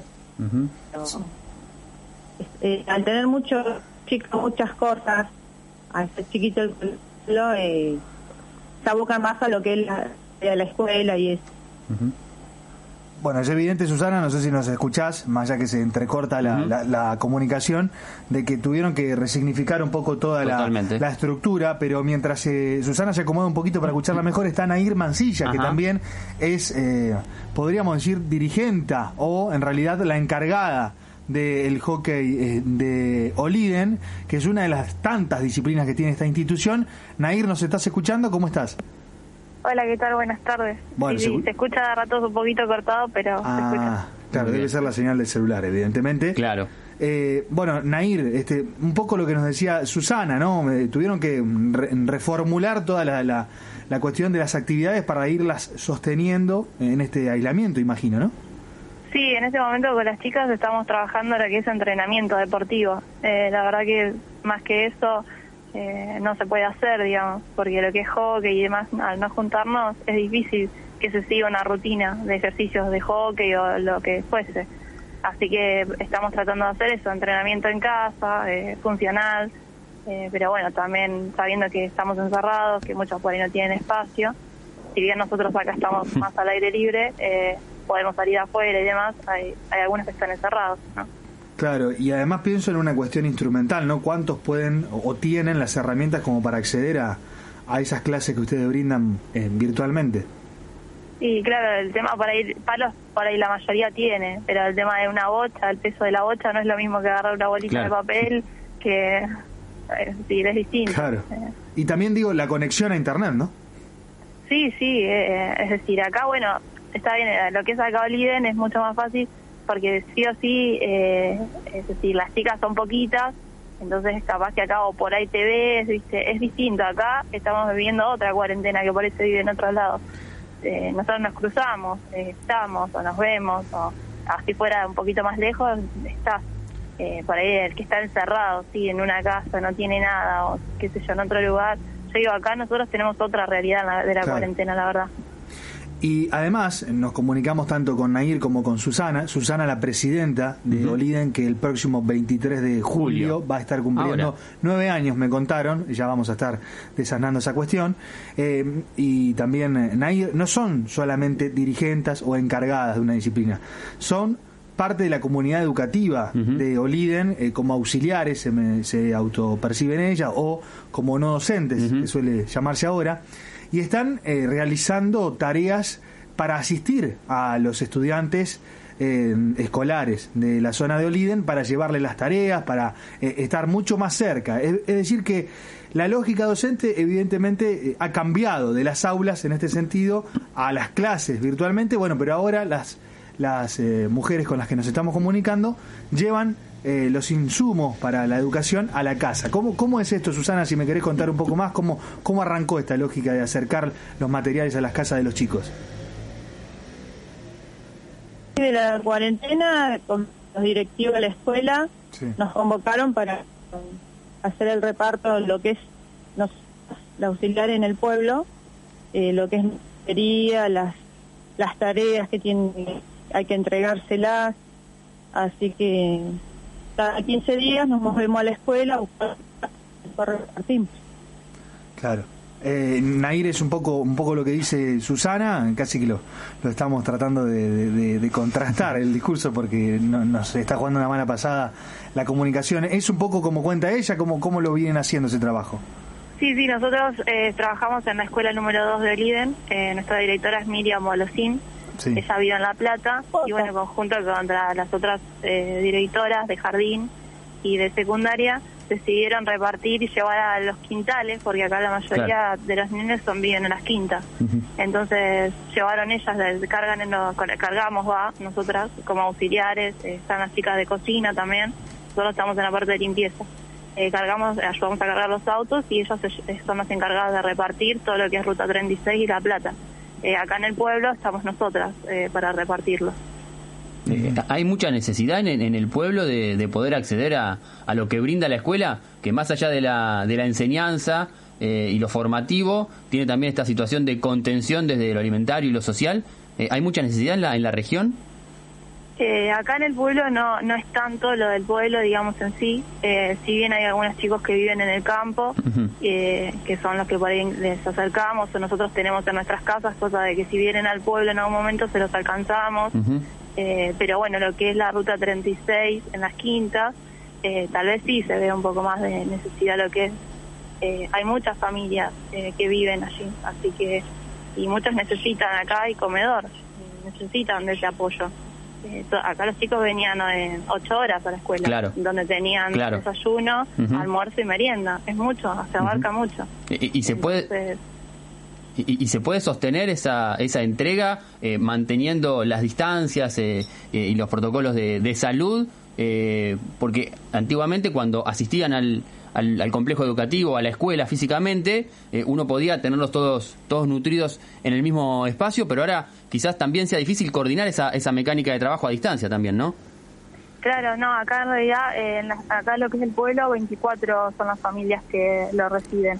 Y después todos los demás chicos, eh, que hay 170 chicos, todos los demás viven fuera del pueblo. Así que, las, ya te digo, las directoras y, y las maestras son las encargadas de repartirlo. Tienen varios puntos de encuentro donde se van avisando por teléfono más o menos a qué hora van a estar en cada punto y las familias se acercan hasta allí, pero sí, sí, respetando siempre las distancias y, y también pudiendo hablar con las maestras de que alguna preocupación del tema de, de la enseñanza. Claro. Al ir ellas, si tienen alguna duda, se la pueden sacar Claro. ahí. Sí, sí, el, el abordaje educativo aprovechando también la, eh, el acercamiento físico de alguna manera para, para acompañar ese proceso. Eh, hablábamos hoy del Club Social y Deportivo Liden, que el próximo 23 de julio cumplirá nueve años de historia, y al respecto, uno de sus dirigentes, eh, expresidente, nos tiene una historia para con- contarnos que queremos compartir con ustedes, así que lo escuchamos. éramos un grupo de personas con muchas ganas de hacer cosas, de hacer algo por, por los niños del pueblo. Una particularidad que tiene el, el pueblo pequeño es que tiene dos clubes. Eh, en esos tiempos, la dirigencia del club existente no nos dejaba participar. después de, de años de querer hacerlo, de, de entrar, y no poder. Te cuento que a mediados del año 2011 eh, conocimos a la concejal Sandra Gallardo que vino al, al pueblo, ¿no? Bueno, le- entre otras cosas le contamos el problema este de que no nos dejaban participar. Y bueno, y ahí fue que ella nos dijo, ¿y por qué no se hacen su propio club? Dice, yo veo acá perso- eh, personas con, con muchas ganas y, y yo les doy una mano. Bueno, no solo que lo hicimos, que, o mejor dicho, no solo que le hicimos caso y, que no se equivocó con lo de, lo de las ganas y las agallas que teníamos. Así que ya con los papeles eh, de- del club encaminados y reuniones tras reuniones, eh, con el nombre ya decidido de Club Social y Deportivo Liden, faltaba algo importante, que eran los colores del club. Así que bueno, en una de las reuniones alguien dijo, bueno, uno de los colores tiene que ser el verde por el campo y los montes, que es, es lo que domina nuestra zona. Pero había que combinarlo con otro color. Bueno, y ahí donde salta otra persona y, y dice, el otro color tiene que ser eh, de color negro, ya que, que es como nos, nos llaman aquellos que no nos dejaron participar en lo que ya mencioné anteriormente, ¿viste? Así que bueno, desde ahí eh, es el verde y negro, que me parece una historia una historia linda de contarla, porque bueno, son cosas que pasan en la vida y a veces quedan quedan para siempre. Así que un 23 de julio del 2011 nació el, el Verde y Negro, el Club Social y Deportivo Liden. Le puso el sello eh, Javier Tetamansi, que fue uno de los eh, presidentes de la institución, antes que Susana Jara. Casualmente es la pareja de ella, el esposo, podríamos decir, de Susana. ¿No, es- no es así? Eh, ¿Tiene razón lo, lo que cuenta Susana, eh, tu esposo Javier? Soy la esposa y, y la loca idea fue el de crear un, un club acá en el pueblo. Claro. Y tiene razón en esto de los clubes, porque, bueno, hablando un poco con este Tetamansi, con el esposo de Susana, eh, veíamos esta historia, ¿no? De, de un club en Oliden que se llama Fomento, claro. que él no lo nombró, pero se llama Fomento, que no le dejaba participar este, de, de- dentro de su estructura. Eh, no, no es que estamos asignando que esto está mal o bien, pero era lo que nos comentaba eh, un poco de su parte Javier eh, Tetamansi, y ellos generaron un club este y cómo han este, lo interesante de esta historia es cómo han resignificado no solo el color verde por el campo porque bueno. Oliden está en el medio de un sinfín de hectáreas y hectáreas donde se practica ganadería y un montón de otras cosas sino también por el negro porque eran señalados de parte de ese otro club como los negros evidentemente ha sido resignificado y, y puesto como uno de los colores del club que tiene eh, el verde y el negro. Eh, Nair, ¿tiene, ¿tiene un poco que ver con todo esto que estoy diciendo con, con la historia del club? Eh, sí, sí, yo me sumé a ellos hace seis años. Eh, digamos, hace ocho vine a vivir a Oliden y en ese momento el club no tenía eh, deportes, es decir, alguna disciplina dando. Entonces fui con mi, digamos, eh, con un proyecto de hacer, que yo venía de otro lado, que había jugado, y les pregunté qué les parecía y bueno, me, me aceptaron enseguida y ahí formamos el, el grupo de hockey y bueno, de ahí arrancamos y hasta ahora que no tiene fue por la cuarentena no hubiéramos parado eh, hace seis años que Eh, estamos. E- Esta, esta diferencia entre el Club Fomento y, y el Club Social y Deportivo Liden, donde toca participar a vos como, como profe de hockey, como coordinadora de la actividad, este, ¿cómo, ¿cómo se vive hacia adentro? Eh, bueno, Sol, eh, bueno, actualmente en el Club Fomento, de todos modos, eh, hacemos folclore. Eh, profe- tenemos, hay una profesora y se hace folclore. En ese momento, tal vez yo no lo viví, pero eh, las rivalidades eran distintas o por ahí la llegada era distinta. Eh, yo ya digo, yo solamente me acerqué a, a Javier, al club, y, y ahí arrancamos con hockey. Eh, lo que se pa- pasó más atrás, por ahí yo no estaba, así que Claro. por ahí opinar por ahí no, no sé las bien, digamos. Susana, ¿no- ¿nos estás escuchando? Eh, No sé si... Este, ah, bueno, está bien, eh, pero lo que tenía que ver eh, con Nair y lo que contaba era este sentimiento que, que nos manifestaba Javier eh, por audio de bueno de, de esta acusación no en cierta Sí. forma ahora vos es una situación que suele pasar digo este digamos eh, los pueblos tienen estas situaciones Eh, hay, hay mucho de, de costumbrismo de- No, por eso tenemos que naturalizarlo. No, no, no es que hay que naturalizarlo, pero digo que es una situación que suele suele darse. Este, eh, y, y a eso hay que apuntar, al crecimiento de esas instituciones, y si no, habrá que crear otras, como es el caso del Club Social y Deportivo Liden, que puede ofrecer una, una nueva alternativa, eh, por decir así. Eh, Susana, estábamos hablando hace un ratito de, de la cuestión de los colores, ¿no? Del club, del verde por el campo y el negro por eh, cómo lo señalaban desde, desde el otro club. ¿Podrás explayarte un poquito más sobre esa historia, cómo, cómo fue? Bueno, después vamos a estar ahí eh, hablando seguramente con, con, con Susana, este, que que tenemos unos problemas con las comunicaciones, celular, eh, es muy difícil encontrar quizá un teléfono fijo allá en, en, en- en Oliden. Ahora, volviendo a la historia de Nair, porque ella decía que hace poco, que hace unos años Ocho fue a años. Oliden. Antes, ¿cómo era tu historia vinculada a los clubes y al deporte, Nair? Y bueno, yo de muy chica lo que jugaba era handball. Un día me invitaron a jugar hockey y bueno, y ahí arranqué con hockey, yo digo 12 años más o menos. Y tengo un profesor eh, que fue eh, va, fue jugador de San Marcos y actualmente es, es entrenador de San Marcos. Y él fue el que, como me- digamos, que me inició en esto. Y ya te digo, me vine a vivir acá hace ocho años y bueno, y con muchas ideas locas tal vez. y bueno, este grupo era un parte de eso. Tenía muchas más ideas locas, así que nos juntamos y de ahí arrancamos.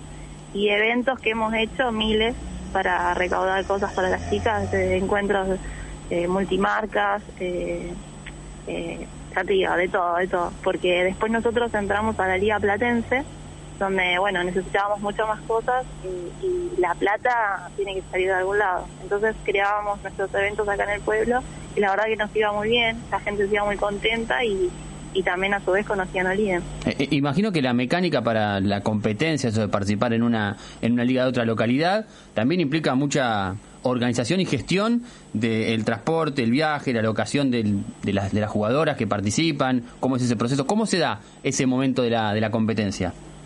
La verdad que acá eran caravanas de padres que juntábamos todos los autos para ver quién tenía lugar, eh, subíamos a todos los chicos y así salíamos. Era una gran caravana. La verdad que eso era lo más emocionante porque era, era muy lindo. Eh, salíamos todos juntos y volvíamos al pueblo todos con las banderas gritando. Así hubiéramos perdido, no importa, pero Claro. volvíamos así. Eh, y, y último intento que hago, ¿eh? Para, para a, ver- a ver si, si Susana nos escucha. Susana, ¿estás por ahí? Sí, estoy acá. Ah, bueno, y recapitulo un poco con el tema de los colores, porque me parece que era un tema que nos, nos faltó como desasnar un poco, porque nosotros podemos hablar acá de lo que yo escuché de, de Javier o lo que escuchamos, pero ¿me podrás contar un poquito más alguna intimidad de, de esa elección de los colores en el medio de este sueño por armar un club? Y mucho más no, porque como vivimos en el campo, al, al hacer el verde era por los colores nuestros acá y, Claro. Y el color negro era porque nosotros somos los más rezagados, digamos. ¿Pero eso es una cuestión de señalamiento de, de parte de ese otro club o ustedes se, auto- se identifican con el color negro porque quizás nosotros no- le estamos dando un- una connotación peyorativa? Y no, nosotros teníamos nuestras ideas y no nos dejaban participar, entonces eh, decidimos arrancar para otro lado, Claro. porque son dos eh, clubes distintos. Así que, como no nos dejaban, bueno, alguien dijo, bueno, hacemos el verde y negro. Claro. Y como presidenta, ¿cómo, cómo sos o cómo la llevas ahora? ¿Se mete mucho Javiera en las decisiones? ¿Te permite, eh, o discuten algo del club o van consensuando, más allá que la presidenta sos vos? Eh, ¿O hablás, por ejemplo, con Nair Mancilla, que es una de las encargadas del hockey? ¿Cómo, ¿Cómo es ese día a día en el club en medio del aislamiento? No, acá es más eh, familiar, digamos, es más compartido. Eh, uno trae la idea y Claro. entre todos lo evaluamos, y entre todos lo hacemos. Por más que yo sea la presidenta o el cargo que tengamos, eh, tratamos de ser todos iguales. Al ser un pueblo chiquitito y nosotros somos muy pequeños a la par de otros clubes y estamos aprendiendo aparte de todo esto. Claro. Y déjame preguntarte, porque hay un dicho que dice pueblo chico, infierno, Infierno grande. grande. ¿Se, se, se replica esta cuestión o no? Porque nosotros acá en La Plata, por ahí es una ciudad grande, pero no, no tiene, no tiene, no es- deja de tener ribetes de pueblo en algunas cuestiones o en algunas localidades. ¿Y en ustedes se representa esto? Sí, acá sí, se nota más. Al ser pequeño, se nota más. Se conocen todos. Pero ¿no? bueno. Son 200 y saben todo, el hijo de, la hija de, me imagino. Exactamente. así que la peleamos. Hay otra cosa que me, que me contaba en uno de los audios Javier Tetamansi, perdón que insista, pero él hablaba de que de parte de los otros clubes quizá la posición de los dirigentes o, o los que tomaban las decisiones era distinta, quizá más de hacendados, y ustedes no, que quizá la reman más, que laburan. ¿Pueden contarnos sus, sus quehaceres diarios ahí, el tuyo, el de Javier, y después este, podemos hablar con, con Nair también? En lo privado me preguntás. Sí, digamos, cómo, cómo, se, cómo se ganan la vida, no, no digo que... No, acá somos todos eh, laburantes, Javier es eh, albañil, apicultor, yo soy auxiliar en la escuela, después eh, las tengo dos compañeras más del club que son auxiliares. Y las María trabajan en una, en una pequeña fábrica que hay acá, así que, no, así, cosas de campo, trabajo de campo. ¿y cuán- Sí, Susana, ¿cu- ¿cuán importante es este el, en el día a día eh, de la comunidad eh, la presencia del club? Y en los chicos, los fines de semana que se armaban acá, no tenemos lugar físico, así que usamos lo que es el predio de la estación. Y ahí armábamos para que jueguen eh, fútbol, si había torneos con localidades cercanas, y después con las ligas platense, que viajábamos para acá, para allá, y se armaba acá, venían los micros, y era la verdad que era algo muy lindo porque en el pueblo es no había nada. Claro. Y me imagino, Nair, por tu parte, entrenando ahí entre las vías, ¿no? Haciéndose un lugar, porque también el club está luchando por un lugar en, en Oliden, un lugar donde puedan tener cierta autonomía, un terreno del club. Propio. Que en realidad es una complejidad de todos los clubes, ¿no? De la Acá en gran Plata lo vemos muy, Muchísimo. muy reflejado. Eh, los, los imagino ahí en, eh, entre las vías, jugando, haciéndose un lugar, No, arreglándosela. la, la verdad que al principio era, ahora está pasable, digamos, pero al, al principio yo decía que las chicas tenían más habilidad con la bocha porque ellas esquivaban bosta de vaca. Esa es la realidad. Claro. Eh, las vacas, nosotros cortábamos el pasto y las vacas dormían donde no había pasto. Entonces, cuando amanecía y nosotras íbamos a jugar, era todo bosta de vaca. Entonces era esquivar bosta, las pisadas de la vaca, Claro. eh, y así, bueno, ah, eso fue muy al comienzo. Cortábamos el pasto alrededor, era el pasto era más alto que nosotras. Entonces era, no tiren una bolsa al pasto, porque después nos costaba un montón encontrarla. Y, y así miles de anécdotas, porque bueno, las chicas eran las encargadas de cortar el pasto también. eh, junto con los papás, la verdad que los- yo no me puedo quejar de los padres porque en ese tiempo fueron los, los motores, así también, bueno, Susi y Javier son papás de dos chicas, de las chicas que juegan, Sí. y bueno, eran, era todo a pulmón hasta hoy en día, ¿no? Sigue siendo así. Y- y sus- Los papás son el pilar de, de, de hockey, digamos. Y, y Susana, ¿cómo es Nair como, como entrenadora de, de tu hija? No, es la verdad que es muy abocada a su trabajo. Se cortó justito Susana, pero... no le quiso decir nada malo pero, Nair, me parece. ¿eh? Pero le podemos preguntar a Nair. Claro. Este, se cortó, lo cortó, no quería decir nada, ¿no? Me parece.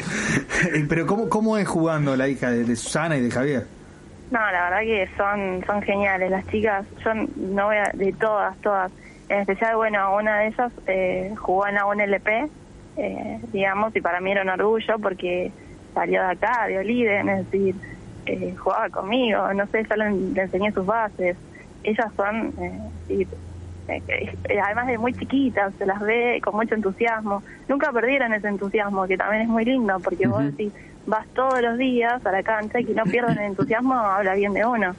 Eh, y bueno, y después eh, servían para todos los lugares. Eh, no había arquero, esas eran arqueras. No había, es decir, para todo eran buenas. No, no, pero en general todas las nenas. Acá, yo digo que son buenas para todos, porque el mismo equipo había torneo de fútbol, jugábamos al fútbol. Había otra cosa, seguíamos jugando. Eh, la verdad que sí, sí, juegan muy bien. Eh, ¿Y cuál es tu, tu entusiasmo de, de haber propuesto el hockey, de sostenerlo? ¿De- ¿Dónde encontras ese entusiasmo?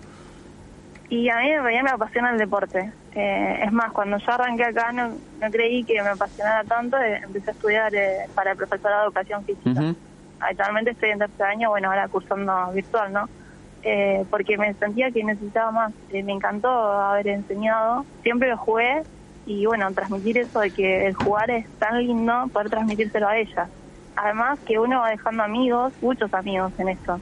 Eh, Claro. Te puedo decir, eh, Magdalena, son Magdalena, las chicas eh, que son profes, son mis amigas de, de infancia. Eh, es decir, eh, qué sé yo, acá el Club Forever, la verdad que, por ejemplo, los profes son unos genios, siempre tan cariñosos, vinieron acá, nos apoyaban.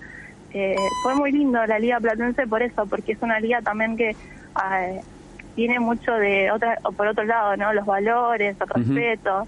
Eh, a nosotros el primer año confiaban mucho en nosotros y nos dieron 11 localías. Y para nosotros era muchísimo. No viajábamos, teníamos un buffet, eh, la gente del pueblo se acercaba, era un domingo diferente, eh, todos jugando en alegría, no sé, armonioso. Viste que acá también es, es campo, la gente mucho más tranquilo en todos sentidos. Eh, no hay robos, mm, digamos, no hay como en otros lugares. Eh, es, es otra cosa. Pero bueno, ellos venían a vivir eso que Claro. nosotros, eh, y ver nuestra realidad también.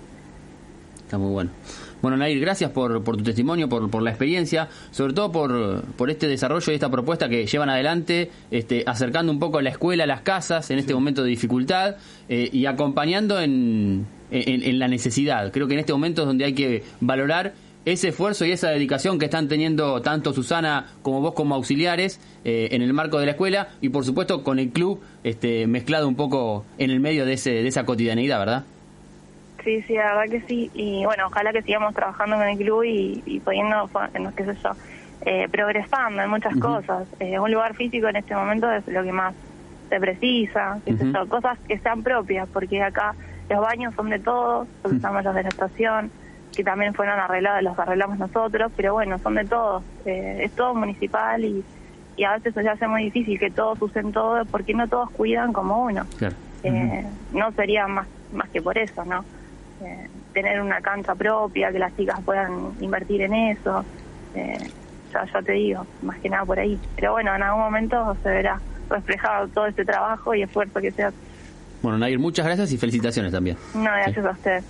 Ahí estaba este, Nair Mancilla, ella es coordinadora de hockey Club Social y Deportivo Liden. Y el saludo también para Susana Jara, para. Javier Tetamansi que están escuchando, tantos otros eh, dirigentes y dirigentas, participantes del club que nos han ayudado a construir esta nota. Bueno, nosotros nos vamos a ir a una, una nueva tanda y por supuesto vamos a repasar antes un nuevo Quarentips. Eh, como en el programa de hoy lo tenemos al doctor Guillermo Betancor, que es pediatra y justamente sus consejos tienen que ver con la cotidianidad en la casa para los chicos. What? Quarentips, donde los profesionales te acercan las claves para pasar el aislamiento. Quarentips. Es muy importante mantener una rutina diaria de actividad física. Uno puede hacer una rutina para su entrenamiento diario que consiste en actividades aeróbicas que se pueden hacer en cualquier domicilio, como ser trotes, saltos, alguna actividad de elongación, fundamentalmente de cuádriceps y de miembros inferiores, para no perder eh, totalmente la condición física para la práctica deportiva.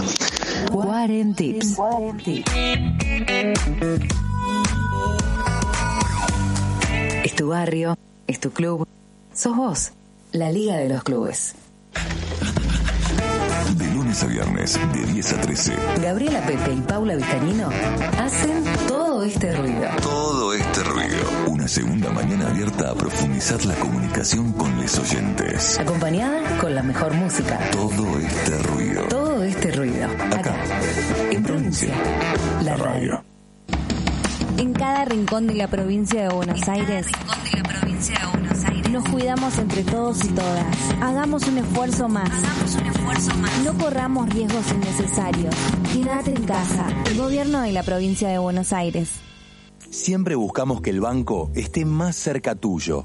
Hoy, más que nunca, lo necesitamos. Por eso creamos Cuenta DNI, la nueva app de Banco Provincia que te acerca aún más el banco donde vos estés. Desde tu celular, podés abrir una cuenta bancaria gratuita en solo tres simples pasos. Desde cualquier lugar podés enviar y recibir dinero, pagar compras con tu celular. Podés retirar dinero de un cajero automático, sin tarjeta de débito. Descarga la aplicación Cuenta DNI de Banco Provincia en tu celular y realiza tus operaciones bancarias desde donde vos estés. El Banco de las y los bonaerenses para todos los argentinos. Banco Provincia. Si sos monotributista o autónomo, queremos decirte que no estás solo, que lanzamos créditos a tasa 0% para quienes vieron afectada su facturación por la pandemia, una medida acorde a este momento tan particular, porque queremos que sepas que contás con el Estado y que la postura siempre será la de acompañar. Podés solicitar tu crédito a tasa cero y empezar a pagar la cuota recién seis meses después. Entra a la página de la FIP con tu clave fiscal. Argentina Unida. Argentina Presidencia. Seguinos en las redes. Somos arroba provincia 1270. La Liga de los Clubes. La Liga de los Clubes. Comunicando sentimiento amateur. Hasta las 18 en provincia. La radio.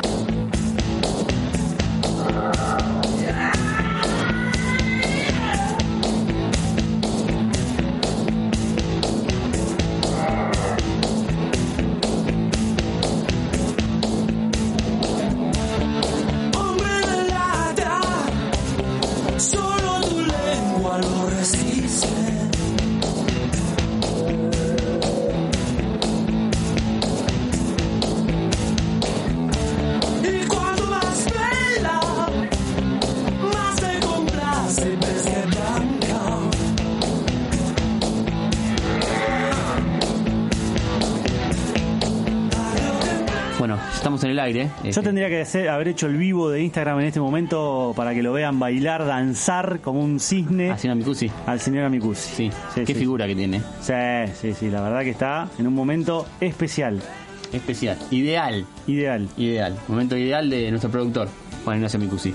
Eh, ahora vamos a hacer un viaje un poquito más extenso. ¿sí? Vamos a agarrar la ruta nacional 8. Son 285 kilómetros desde aquí, desde La Plata, para irnos hasta la localidad de Pergamino. Muy bien. Ahí vamos a conversar con Luciano Benini. Él es eh, el encargado de prensa, por decir así, de la Liga de Fútbol de Pergamino. Y lo saludamos en este instante. Luciano, ¿cómo te va? ¿Cómo le va? Eh, buenas tardes, el saludo a la distancia, ¿no? Desde Pergamino para ustedes y toda la gente de La Plata, para toda la audiencia. Muy bien. ¿Está bien lo que digo? ¿Sos prensa de la Liga de Fútbol de Pergamino? Exactamente, responsable de prensa, podríamos decir, de la Liga de Fútbol de Pergamino, y bueno, y también trabajo en una radio AM, la única radio AM que hay en Pergamino, en lo que es cobertura de- del fútbol local desde hace 17 años, así que bueno, por eso también desde hace algunos años estoy como prensa de la liga, ¿no? Teniendo en cuenta de que eh, durante mucho tiempo estuve en la cobertura de- del fútbol local y Claro. bueno, eh, hoy estamos desempeñándonos en esa función.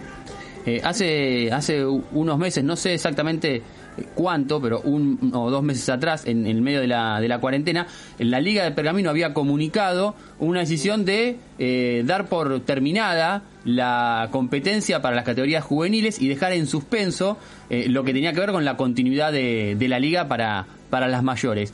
Y al poco tiempo, como que se rectificó y dijo, bueno, vamos a esperar cómo evoluciona la situación para saber eh, en concreto qué decisión tomar. Eh, ¿Es un poco así lo, lo que sucedió, Luciano? Sí, exactamente. Acá la Liga de Fútbol de Pergamino había tomado esa decisión eh, teniendo en cuenta de que se venía prolongando los días de cuarentena y bueno, pensando de que la actividad eh, de poder reiniciarse quizás a partir del mes de septiembre, como se habló extraoficialmente eh, en varios lados, eh, por ahí bueno, eh, primero en un primer momento pensaban de que la actividad no iba a poder completarse en, en tiempo y forma eh, de comenzar en septiembre, pero después analizándolo con los clubes, eh, los delegados en reuniones virtuales, ¿no? A través de WhatsApp, como se viene también manejando de, creo que todas las ligas se vienen sí. manejando de esa manera en los últimos tiempos, ¿no? El grupo de delegados de WhatsApp.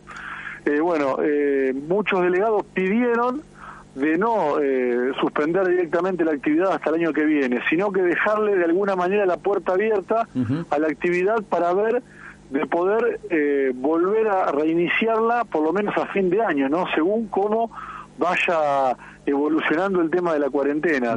Esto eh, responde más que nada a una cuestión económica. Hay que tener en cuenta que hay muchos clubes eh, aquí en Pergamino seguramente pasan todas las ligas. Algunos eh, tienen eh, jugadores que eh, son socios de la institución, los clubes por ahí de mayor poder adquisitivo, y necesitan de que eh, los padres sigan colaborando con esa cuota social para poder sostener a la institución. Otros quizás eh, tienen prácticamente a todos los chicos becados y no se cobra cuota alguna, por ahí tiene otro tipo de situación y alguna ayuda extra eh, oficialmente, ¿no? A través del Estado y demás. Así que bueno, básicamente, eh, con respecto a las divisiones inferiores, eh, se dejó esa puerta abierta, ¿no? Eh, que ya estaba para la primera división y la categoría reserva. Pero para las divisiones inferiores, en un primer momento, como vos bien decías, se había decidido eh, dejarla de lado hasta el año que viene, pero bueno, por decisión, reitero, de los delegados de los clubes, por una cuestión económica, para eh, que los chicos puedan seguir colaborando ¿no? con las instituciones para el pago de profes, el pago de los servicios y para que el club pueda seguir abierto, eh, bueno, se decidió dejar, bien digo, la, la puerta abierta metafóricamente de aquí- de aquí hasta fin de año para ver cómo evoluciona la cosa. Eh, veo, mm, eh, Luciano, que eh, me- va, me imagino primero que debe tener que ver la cuestión de salud también, y veo el informe número 128 emitido en el día de ayer por la municipalidad que solamente tienen un caso positivo activo en Pergamino. ¿Eso lo, lo han analizado? ¿Cómo, cómo incluyeron esta, esta situación en la propuesta?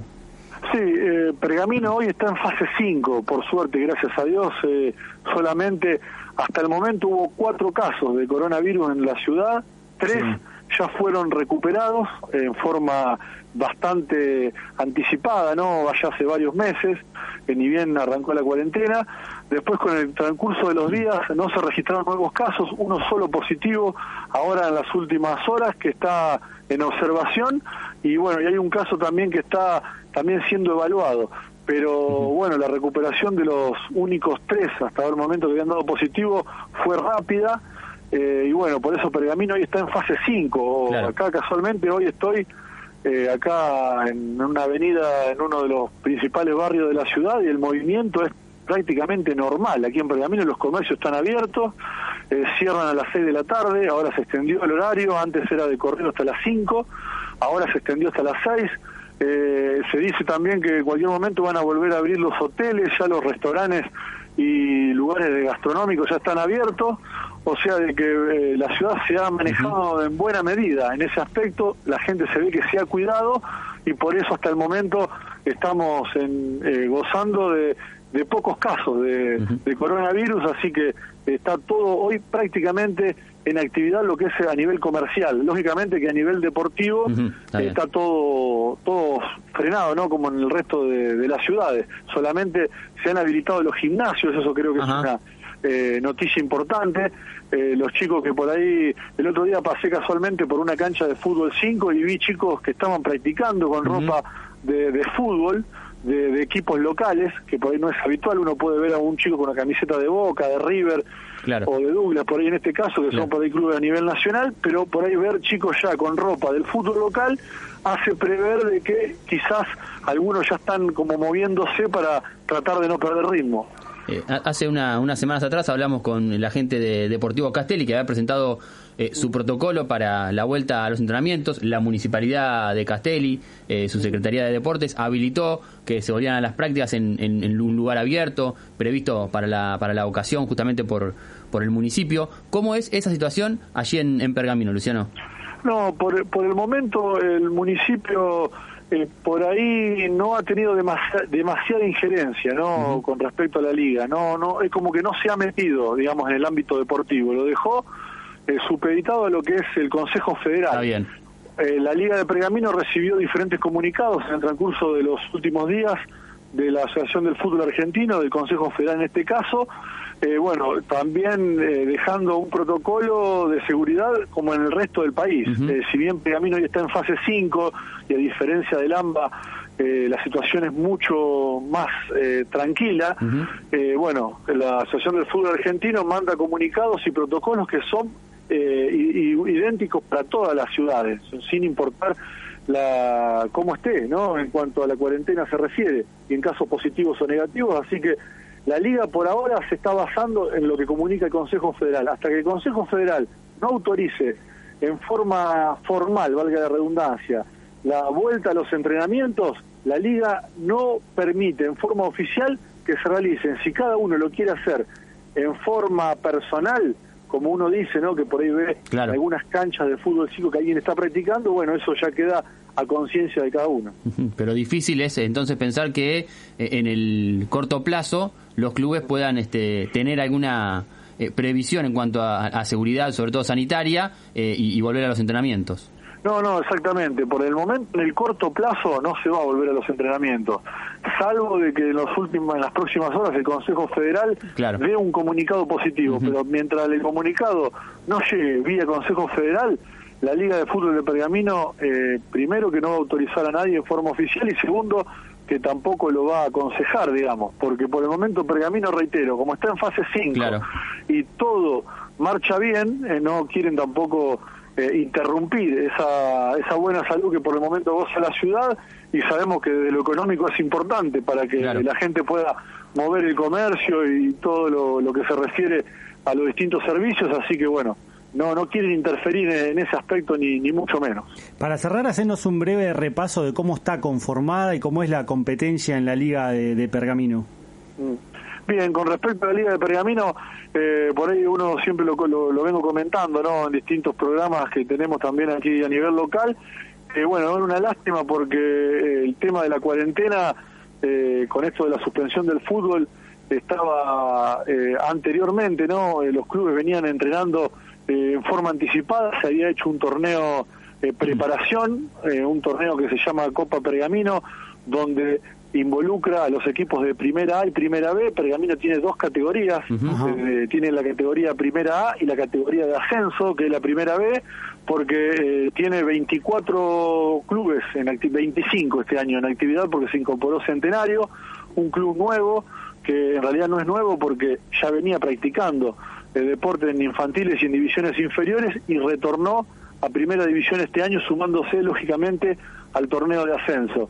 Eh, hoy eh, Pergamino venía con una gran pretemporada, con un- una gran conformación en los planteles, jugadores profesionales que habían dejado recientemente la actividad, que son de Pergamino y han retornado a nuestra ciudad, se estaban incorporando distintos clubes, se vislumbraba un torneo que iba a ser para mí de lo mejor de los últimos 20 años en la Liga de Pergamino en cuanto a movimiento de pases, eh, en cuanto a refuerzo de cada uno de los planteles.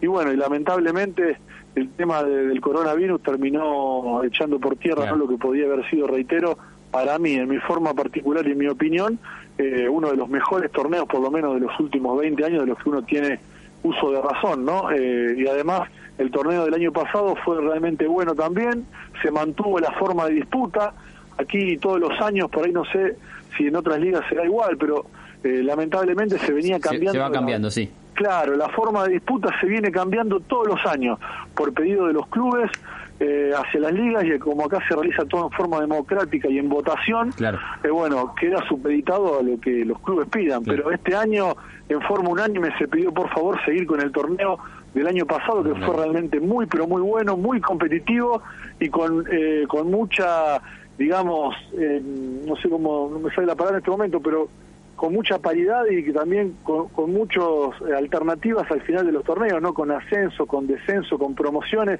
todos los equipos jugando por algo y con la asistencia del público que venía incrementándose en los últimos años. Bueno, Luciano, gracias por, por este panorama de Pergamino y esperemos que en breve puedan eh, recuperar un poco más la normalidad, eh, ya que están en fase 5 y pueden por ahí este, acompañar ese proceso. ¿sí? Esperemos, esperemos así que el fútbol vuelva lo más pronto posible porque realmente lo necesitamos. Bueno, un abrazo para toda la gente de, La Plata, para toda la audiencia, un abrazo desde Pergamino y a su disposición para cuando nos necesiten. Un abrazo. Ahí estaba Luciano Benini, eh, jefe de prensa, por decir así, de la Liga de Pergamino.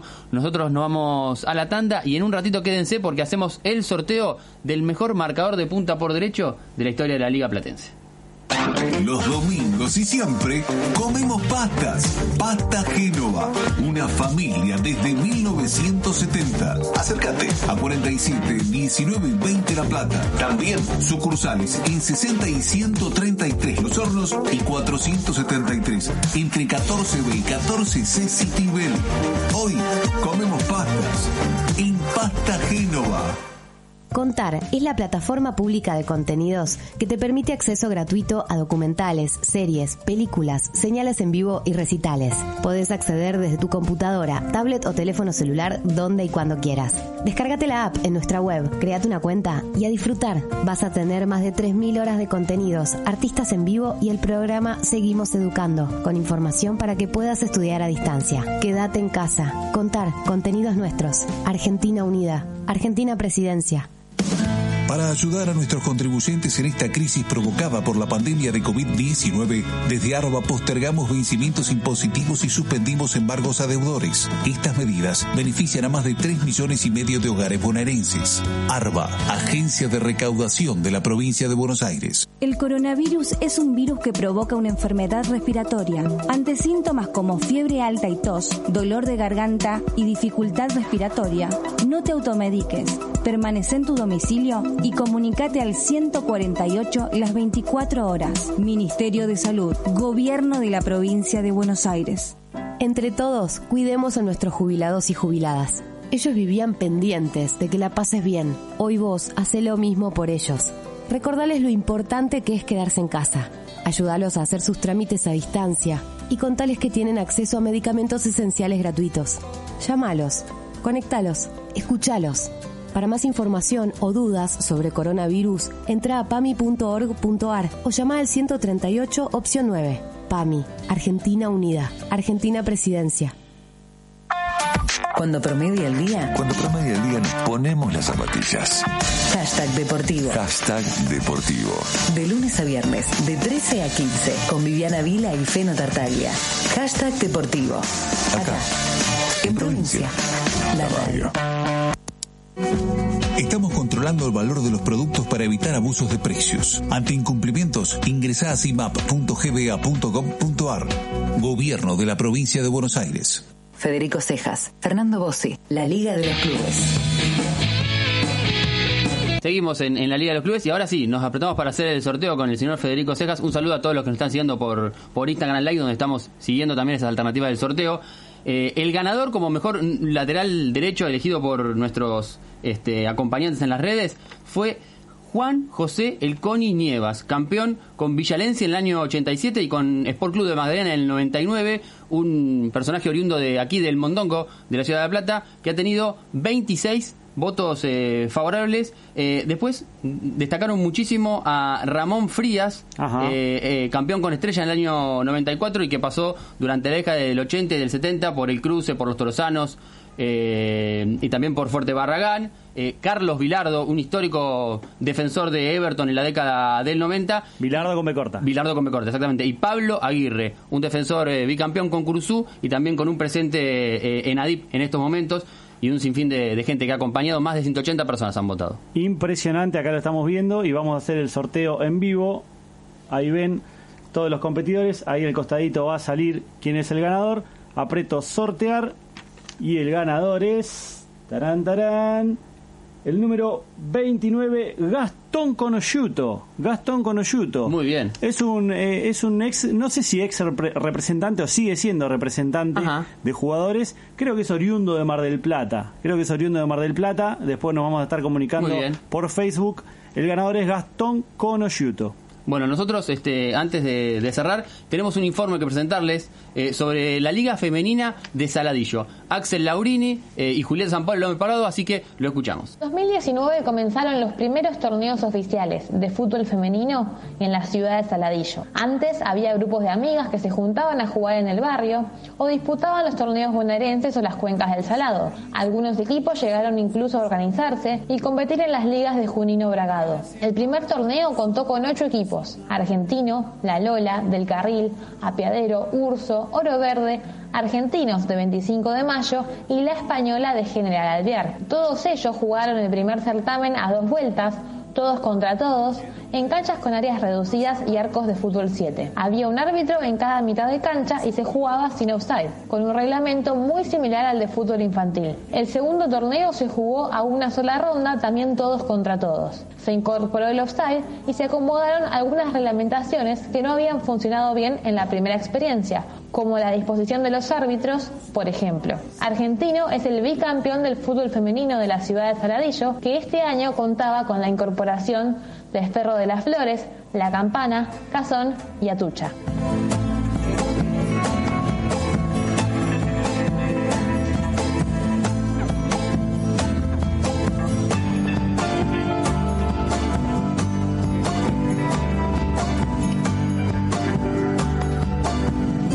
Seguimos en la Liga de los Clubes, aquí en Radio Provincia M1270. Ya Julieta Sampaoli les comentó lo que es la conformación de la Liga Femenina de Fútbol en Saladillo. Y yo le voy a pedir prestado, me voy a tomar el atrevimiento de pedirle tren a nuestro querido amigo Gabriel Alejandro del Colo López. ¿Por qué? Porque vamos a vincular Saladillo y La Plata. ¿Por qué dirá usted? Vamos a contar la historia de varias jugadoras de fútbol femenino que tuvieron la particularidad de probarse en Gimnasia de Esgrima La Plata. Varias de ellas tuvieron la chance y la posibilidad de poder quedar en la institución. Pero primero vamos a escuchar la palabra de Jonathan Morena, que es el entrenador de la selección de fútbol de Saladillo y que fue uno de los impulsores para que estas jugadoras puedan quedar en Gimnasia de Esgrima La Plata y nos cuenta lo siguiente. A través de un amigo fanático de Lobo, me comenta que había una prueba en gimnasia, que era para armar la, la reserva. Entonces, bueno, como él sabía que yo estaba con el tema de fútbol femenino acá en Saladillo, me escribió y bueno, organizamos con los padres, ya que las chicas del grupo que nosotros manejamos son todas chicas de 14, 15 y 16 años. Entonces bueno, se da el día ese,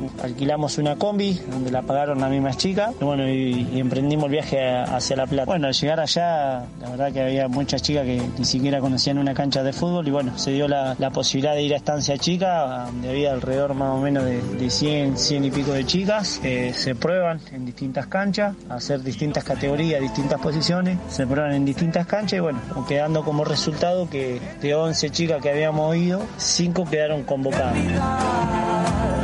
Y los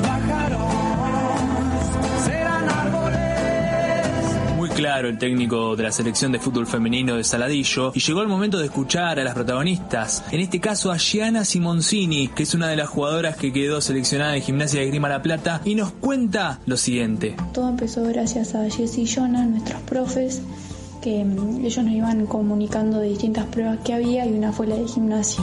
Yo por lo menos no me imaginaba nunca que podría llegar a quedar en el club y cuando me nombraron fue una felicidad enorme. La verdad que en el club nos recibieron re bien, a veces empezar a entrenar con distintas compañeras es difícil, pero la verdad que nu- nunca tuvimos ningún tipo de problema y siempre nos llevamos bárbaros con todas. Allá en La Plata hay muchos equipos y hay muchas jugadoras muy buenas.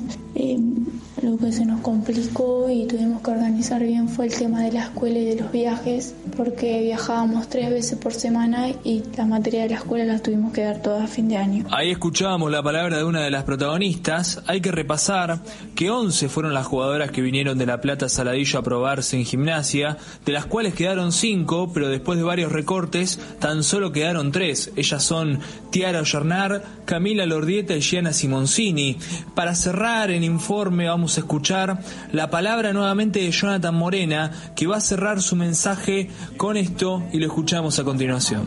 La verdad que la experiencia hermosa. Hace muy poco que arrancamos con el tema de fútbol femenino y, fue menor a mayor, un crecimiento importante y que hoy las chicas estén eh, en un club de primera división, la verdad que, que es un orgullo para el, para el pueblo y para la ciudad. Así que recontra agradecido a, a Gimnasia por la oportunidad que le dieron a las chicas y por todas las cosas que, que están viviendo, que la verdad que me pone muy contento porque fuimos creo juntos de la mano en este camino que, que sinceramente hoy parece un sueño, pero bueno, que están muy cerca de, alcanzarlo. El sueño de ella obviamente es jugar en la primera de gimnasia de fútbol femenino, pero bueno, son muy jóvenes también, todavía tienen 15, 16 años, así que creo que, que van bien.